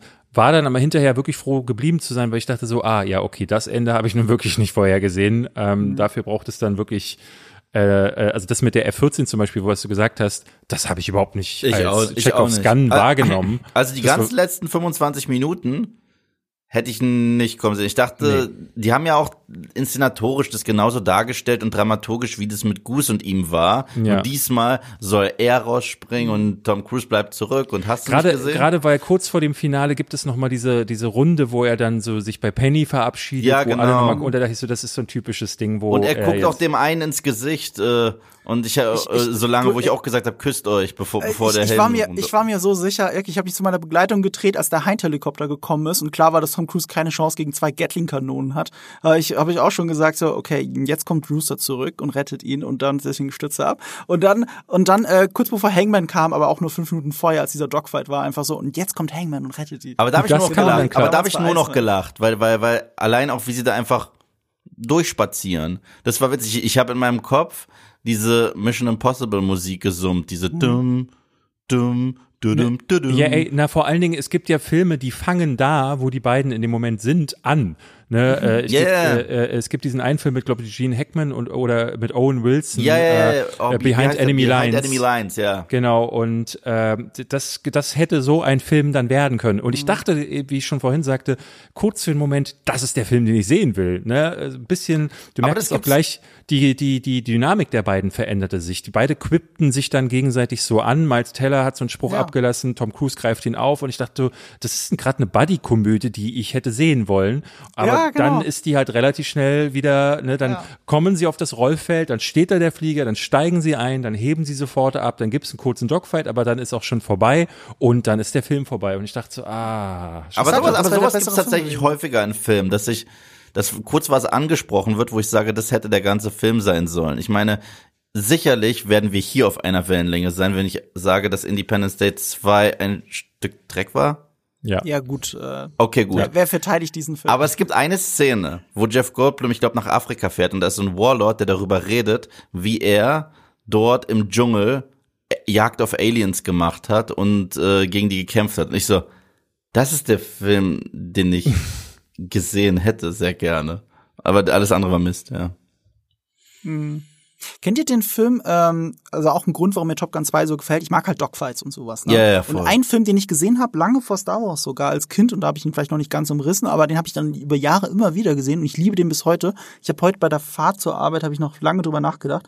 Äh, ein alter Clint Eastwood-Film, auch Regie von Clint Eastwood, Firefox. Kennt ihr den? Mhm, hab ich gesehen, ja. Da, da, da, das Interessante daran ist, die erste Hälfte ist ein klassischer Spionagethriller, äh, in dem ein Kampfpilot hinter feindlichen Linien, in dem Fall die Sowjetunion, abgesetzt wird, um ein russisches Kampfflugzeug, einen Prototypen zu klauen. Das hat Und so eine zweite Tarn Tarnfunktion, ne? So, Genau, ja. Tarnfunktion. Und hier ist das Besondere, es kann auch Gedanken lesen. Mhm. Du kannst es mit russischer Sprache, also wenn du Russisch denkst, und deswegen ist Clint Eastwood dort, weil er ist zweisprachig aufgewachsen als Russe irgendwie. Und wenn du Russisch denkst, dann kannst du schneller, schneller reagieren, also schneller die äh, Raketen abschießen. und Ich so denke gerade ganz hart auf Russisch. Ja, ja, stimmt, du kannst ja Russisch. Nein. Aber das ist ein geiler, F- ich liebe diesen Film. Also ich fand ihn wirklich toll. Ich habe ihn jetzt natürlich auch seit zehn Jahren nicht mehr gesehen, aber ich habe mir überlegt, okay, den muss mal wieder gucken. Ich bin mir gar nicht mehr Ich sicher, ob der nach Top Gun kam, weil es gab ja diese Phase nach Top Gun. der ist von 82, glaube ich. Es also gab- damit vier Jahre also vor vorher, Top Gun. ja. Jeder hat dann was ausgegraben. Es gab dann, ähm, du hattest äh, der stählerne Adler mit Louis Gossett Jr., dann Mhm. hattest du ähm, mit Nicolas Cage gab es, äh, wie hieß denn der, Airborne, Flügel aus Stahl, war dann aber ein Helikopterfilm. Mhm. Und Dann zwar gab's, da gab's sogar exakt Serien, dasselbe sowas wie Gun. Airwolf und so. Äh, Airwolf war aber vorher schon, aber es gab Jack. Jack. Äh, J Ja, ja, ja. ja, ja, also, Aber das ist ja eine Anwaltsserie. Nein. aber auf, äh, auf dem? Flieger. Jack Äh, auch das hat- Anwälte, ja, aber auf dem Flieger. Ach, das gibt's auch? Ja, ich Das warte. ist doch so, Jack, Jack war, äh, glaube ich, auf einem Flugzeugträger oder Absolut, so. Oder so absolut. Ja. Ich meinte, ich meinte wahrscheinlich eine andere Serie. Ich meine diese Serie mit den Anwälten, mit den Navy-Anwälten. Das ist das, Jack. das ist Jack. Jack im Auftrag der Ehre. Aber das ist Ja. doch eine Anwaltsserie. Ja, aber doch, äh, ist, äh, das hat doch mit Fliegern zu, das ist doch eine. Absolut. Ja, äh, weil es Navy ist halt. Die Ja. US Navy ist ja auch, also die, die, also es sind ja alles US Navy Piloten, ne? Also es ist nicht nur die Air Force, sondern das ist US Navy. Also ganz viel mit Flugzeugträgern und so. Ach, ich check erst jetzt, dass Jack zum gleichen Universum gehört wie Navy CIS. Siehst du? Ja? Ja. Ah, interessant. Hier, aufgrund Ja, des glaub, Erfolges wurde, mal. aufgrund, während des, aufgrund des Erfolges wurde während der achten Staffel durch eine Backdoor Pilot Episode das Spin-off Navy CIS gestartet. Das Multi Multiversum. Ja, siehst du? Was auch komisch ist, weil einerseits ist das ja alles so ein bisschen, es ist ja nur möglich dank Mitarbeit vom Militär und damit ist es automatisch auch Militärpropaganda, wenn man so möchte. Und gleichzeitig zeigt es ja aber, in der Navy passieren echt viele Morde. Vielleicht ist das gar nicht so cool, da hinzugehen. Das ist ja mein sicherer Tod. Also es ist sehr merkwürdig gemessaged und ähnlich ist es ja auch insgesamt bei Top Gun. Was ist eigentlich die Message? Ähm, einerseits haben die Russen die bessere Technologie, aber sie haben halt die cooleren Piloten. Aber die sind ja auch alle ein bisschen schwierig und will man eigentlich wirklich so sein? Es scheint für gewisse Menschen zu funktionieren. Ich kann nur sagen, ich sitze halt im Kino und habe halt an vielen Stellen in diesem Film Gänsehaut gehabt.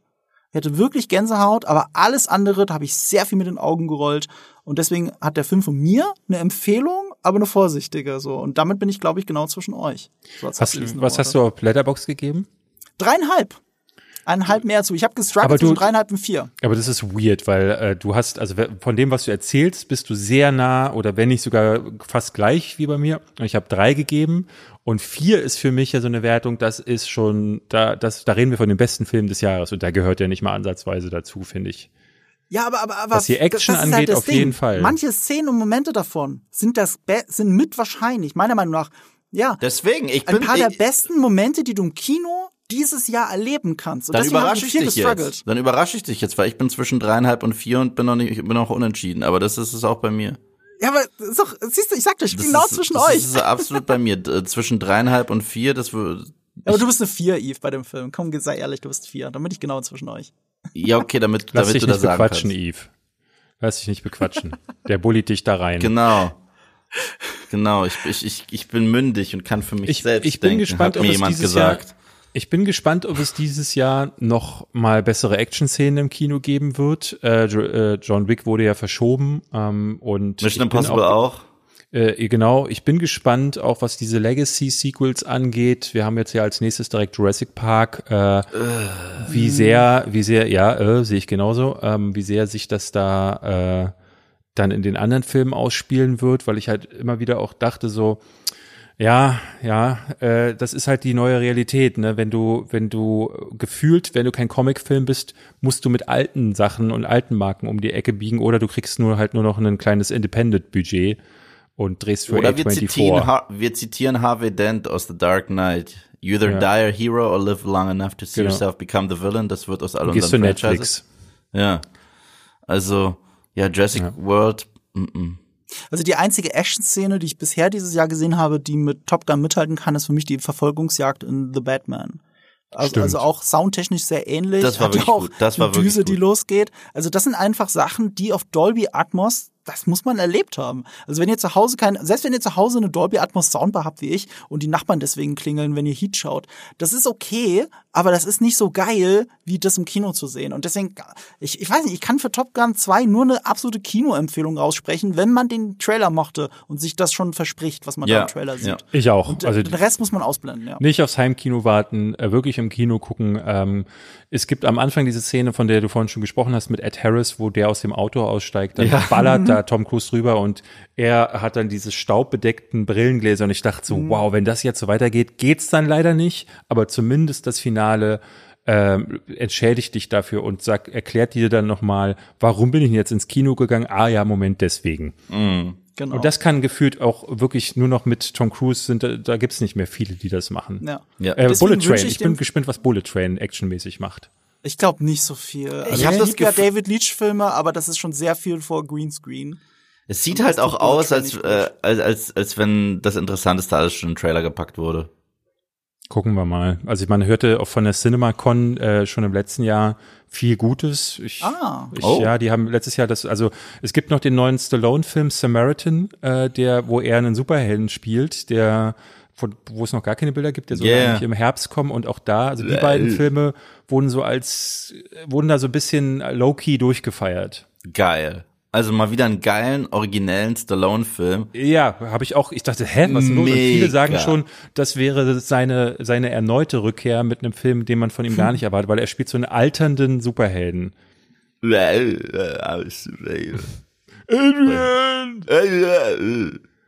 Ich will das schon gern sehen, aber ich habe neulich The Suicide Squad nochmal gesehen und da hat man ja zumindest seine Stimme. Das Ja. funktioniert dann für mich auch zur Not noch. Ja, ich bin gespannt. Ich habe nicht, ich habe nicht so auf dem Schirm, was dieses Jahr noch kommt tatsächlich. Ich bin ja eher jetzt gerade im Avatar unterwegs. 2 erwartet uns ja noch. Ah, aber ja, gut, auf den freue ich mich. Neuer Evil Dead. Ich weiß, der wird mehr. Neuer ist äh, jetzt halt, kam die Tage der Teaser zu Prey, falls ihr den gesehen habt. Der Oh ja, das sieht nicht gut Sieht aus. Gar nicht gut aber, aus. aber ich, ich muss auch sagen, guck mal, ich liebe, liebe, liebe, liebe, liebe den ersten Predator-Film, aber es hätte nie ein Franchise werden sollen. Hätte Mhm. Nein. Aber, aber auf gar äh, keinen Fall. zur Verteidigung, ne? Also erstmal sieht man im Teaser fast gar nichts. Und äh, Dan Trachtenberg ist ein echt guter Er Regisseur. hat Ja, nur ich Ten Cloverfield Lane gemacht, der ist geil, aber ansonsten hat er noch Ja, er hat auch, er hat auch mal ganz nebenbei als, als, als Kurzfilm eine der beste Spieleverfilmung gemacht, nämlich den Portal-Kurzfilm. Okay. Dan Trachtenberg ist schon ein cooler Typ und ich wünschte, er hätte den Uncharted-Film gemacht, so wie ursprünglich geplant und das haben wir leider nicht bekommen. Wobei, Eve, ich Naja. mag Predator 2 auch noch sehr. Ich Ey, du, du, du, ich, es gibt für mich ein paar Guilty Pleasures in der Reihe, versteh mich nicht falsch. Ich mag Predator 2 als Guilty Pleasure, ich mag sogar Predators Das, als ja, Guilty Pleasure. Hat Momente. Hat Momente, aber im Gesamten sehe ich es ähnlich wie mit Terminator. Terminator hätte nie ein Franchise werden sollen, es ist eins und zwei und der Rest ist nicht eins und zwei. So. Ja. Und jetzt kacke ich euch beiden auf den Tisch, indem ich sage, der witzigste Predator-Film oder für mich unterhaltsamste ist aber Predator, The Predator. Das war einfach nur Kacke. Dieser Jetzt mit Film war Shane Black, ein- damit ist er lustig. Ich weiß, ihr hasst ihn alle, ihr Boah, Predator-Fans. aber wie ich ihn den gut. hasse. Also ohne Witz, das war schlecht. für mich der Punkt, wo ich gesagt habe, Shane Black hat einfach alles verloren, was er mal an Talent hatte. Ja, wobei Shane Black hinterher ja, also man hat das ja mitbekommen, die Produktion war Ja, ja, sehr, ja. sehr schwierig. Also ich will das nicht nur ihm zuschieben, aber, ähm, Aber äh, allein die Tatsache, sich zu entscheiden, aus Predator eine dumme Comedy zu machen, das war nicht nur Studioentscheidung. Ich meine, er hatte noch andere Szenen und noch andere Actionsequenzen, schön und gut, aber allein zu sagen, wir nehmen jetzt Predator und machen daraus eine dumme Comedy, Naja, die Charaktermomente, also immer dann, wenn die Charaktere miteinander loslegen, denke ich so, ja, das ist der Film, den ich sehen will, das ist Shane Ja, Black. Und immer wenn der genau. Predator zu sehen ist, dachte ich so, was ist das für ein Scheiß? Ja, Ich- genau. Ey, siehst du, David, ich fand bin beides wieder bei scheiße. dir. Ich fand beides scheiße. Ich liebe halt den Originalen zu sehr. So, und deswegen, äh, ich fand das kacke. Ich fand das Ja, kacke. Ich kann den Original nicht ernst nehmen, aber es ist ein revolutionärer Film. Nee, ist wirklich so. Ich kann den, ich mag den nicht so sehr. aber es ist ein revolutionärer Film. bitch. John McTiernan ist halt der, äh, das hatten wir, da haben wir uns geeinigt. John Ja. McTiernan ist der wichtigste amerikanische Actionregisseur aller Zeiten. Ja. Und das hat er auch mit Predator bewiesen. So Danke. viel gebe ich Predator, Danke. okay? Können wir Danke. uns darauf einigen? Können wir uns auch Gut. einigen, ja. Ja, und wir hatten jetzt, wir halten jetzt fest, für Top Gun hatten wir drei Sterne, dreieinhalb Sterne und vier Sterne. Viel mehr Diversität werdet ihr weder bei uns noch im Film kriegen. Ähm, dann möchte ich noch kurz rausschmeißen, indem ich einfach frage, David, wo hört man dich denn noch und wo sieht man dich denn noch? Ähm, mich sieht man dabei ganz gerne, also wenn man hier in Berlin die Straße runterläuft, dann sieht man mich äh, irgendwo auf genau da. Meistens sieht man mich dabei, wie ich Videos von Nerdkultur und Moviepilot schaue oder mal einen Podcast höre. Der Rest ist irrelevant. Ja, also wir haben den Namen, die Namen deines Kanals, glaube ich, gar nicht genannt, auch Ist wenn ich den egal. Shownotes sowieso Müssen verlinke. nicht- Nein, ist nicht nicht egal. Behind. Behind. Einer der größten und besten Filmkanäle in Deutschland. Der Welt. Der Der Welt. Welt. wenn nicht Der, Welt. Des Multiversums. Ja. Und ansonsten, ihr könnt auch Eve und David hören bei äh, Davids Podcast. Zwei wie Pech und, wie heißt er nochmal? Eve? Schwafel. Schwafel. Ach so, ja, ah, du hattest Fall. Äh, äh, Marco, wir wollten dich auch, äh, du bist sehr herzlich eingeladen. Wir werden dich demnächst mal anschreiben, weil Oh. dich möchten wir natürlich auch dabei. Am liebsten wäre es uns natürlich, weil die Dynamik im Studio ist immer ein bisschen schöner, wenn du mal in Berlin bist, aber du bist ja nicht so häufig da, ne? Nicht so häufig, aber es kommt vor. Ich kann auf, kommen wenn- und in Stimme die ganze Zeit nachmachen. Oder Äh, so, oder Eve, das. du kannst auch Eve. ganz andere Stimmen nachmachen. Ja. Das ist Eve peinlich, aber Eve, äh, egal, das, darüber reden wir jetzt nicht. ähm, äh, wenn ich, pass, pass auf, wir machen es so rum. Ähm, wenn ich mal wieder weiß, dass ich nach Berlin komme, melde ich mich bei euch. Sehr gerne, ja. Das, Ja? Äh, also wir, wenn das nicht klappt, machen wir es einfach remote, aber ähm, es ist einfach im Studio immer ein bisschen schöner. Dann machen wir das so. Ja, voll gerne. Aber schön, dass du remote hier warst. Ja, und, mega. Äh, vielen Dank dafür. Ich habe ehrlich gesagt nach dem Talk nochmal Bock, nochmal Top Gun 2 zu gucken. Ich auch. Vielleicht werde ich ihn ja dann auf. Ich gucke jetzt Love, Death and Ahnung. Robots. Oh, es ist ja heute draußen, Das gell? ist heute draußen, ja. Ah, ich habe mich sogar, ich habe sogar absichtlich nicht äh, die drei Roboter-Folge geschaut, weil die haben sie schon veröffentlicht auf YouTube vor ein paar Tagen Ah, okay. als Promo. Ähm, ich habe es absichtlich nicht geschaut. Ich freue mich schon voll drauf. Ich liebe Love, Death and Robots. Ich auch. Hammer. Darüber Gut. sollten wir eigentlich reden, Eve. Hast du das gesehen? Nee, ne? Ich habe von der ersten Staffel ein bisschen was geguckt. Fand's eigentlich ganz nett. Ich habe aber irgendwie nicht weitergeschaut. Eigentlich ganz nett, ist aber auch ein interessanter Take, Das, weil das, ich fand das das, ist schade, ja. spektakulär. Äh, Ja. Ich danke für die Einladung, Jungs. Ich äh, äh, mag euren Podcast, ich mag euch beide, deswegen keep on doing the good shit. Bis, Oh, danke bis schön. bald. Ja, und wenn ihr das nicht ver- äh, verpassen wollt, dann abonniert uns, bewertet uns, bla bla bla bla bla. Ich habe noch einen Test zum Ende als Rausschmeißer. Okay. Jetzt gucke ich mal, wie gut die Bromance zwischen mir und Eve und vielleicht auch David ist, wenn ich jetzt einfach nur einen Satz anfange und gucke, was passiert. Eve, I feel the need The need for speed. for speed. You can, you can be my wingman anytime. Bis denn. Tschüss. War schön mit euch.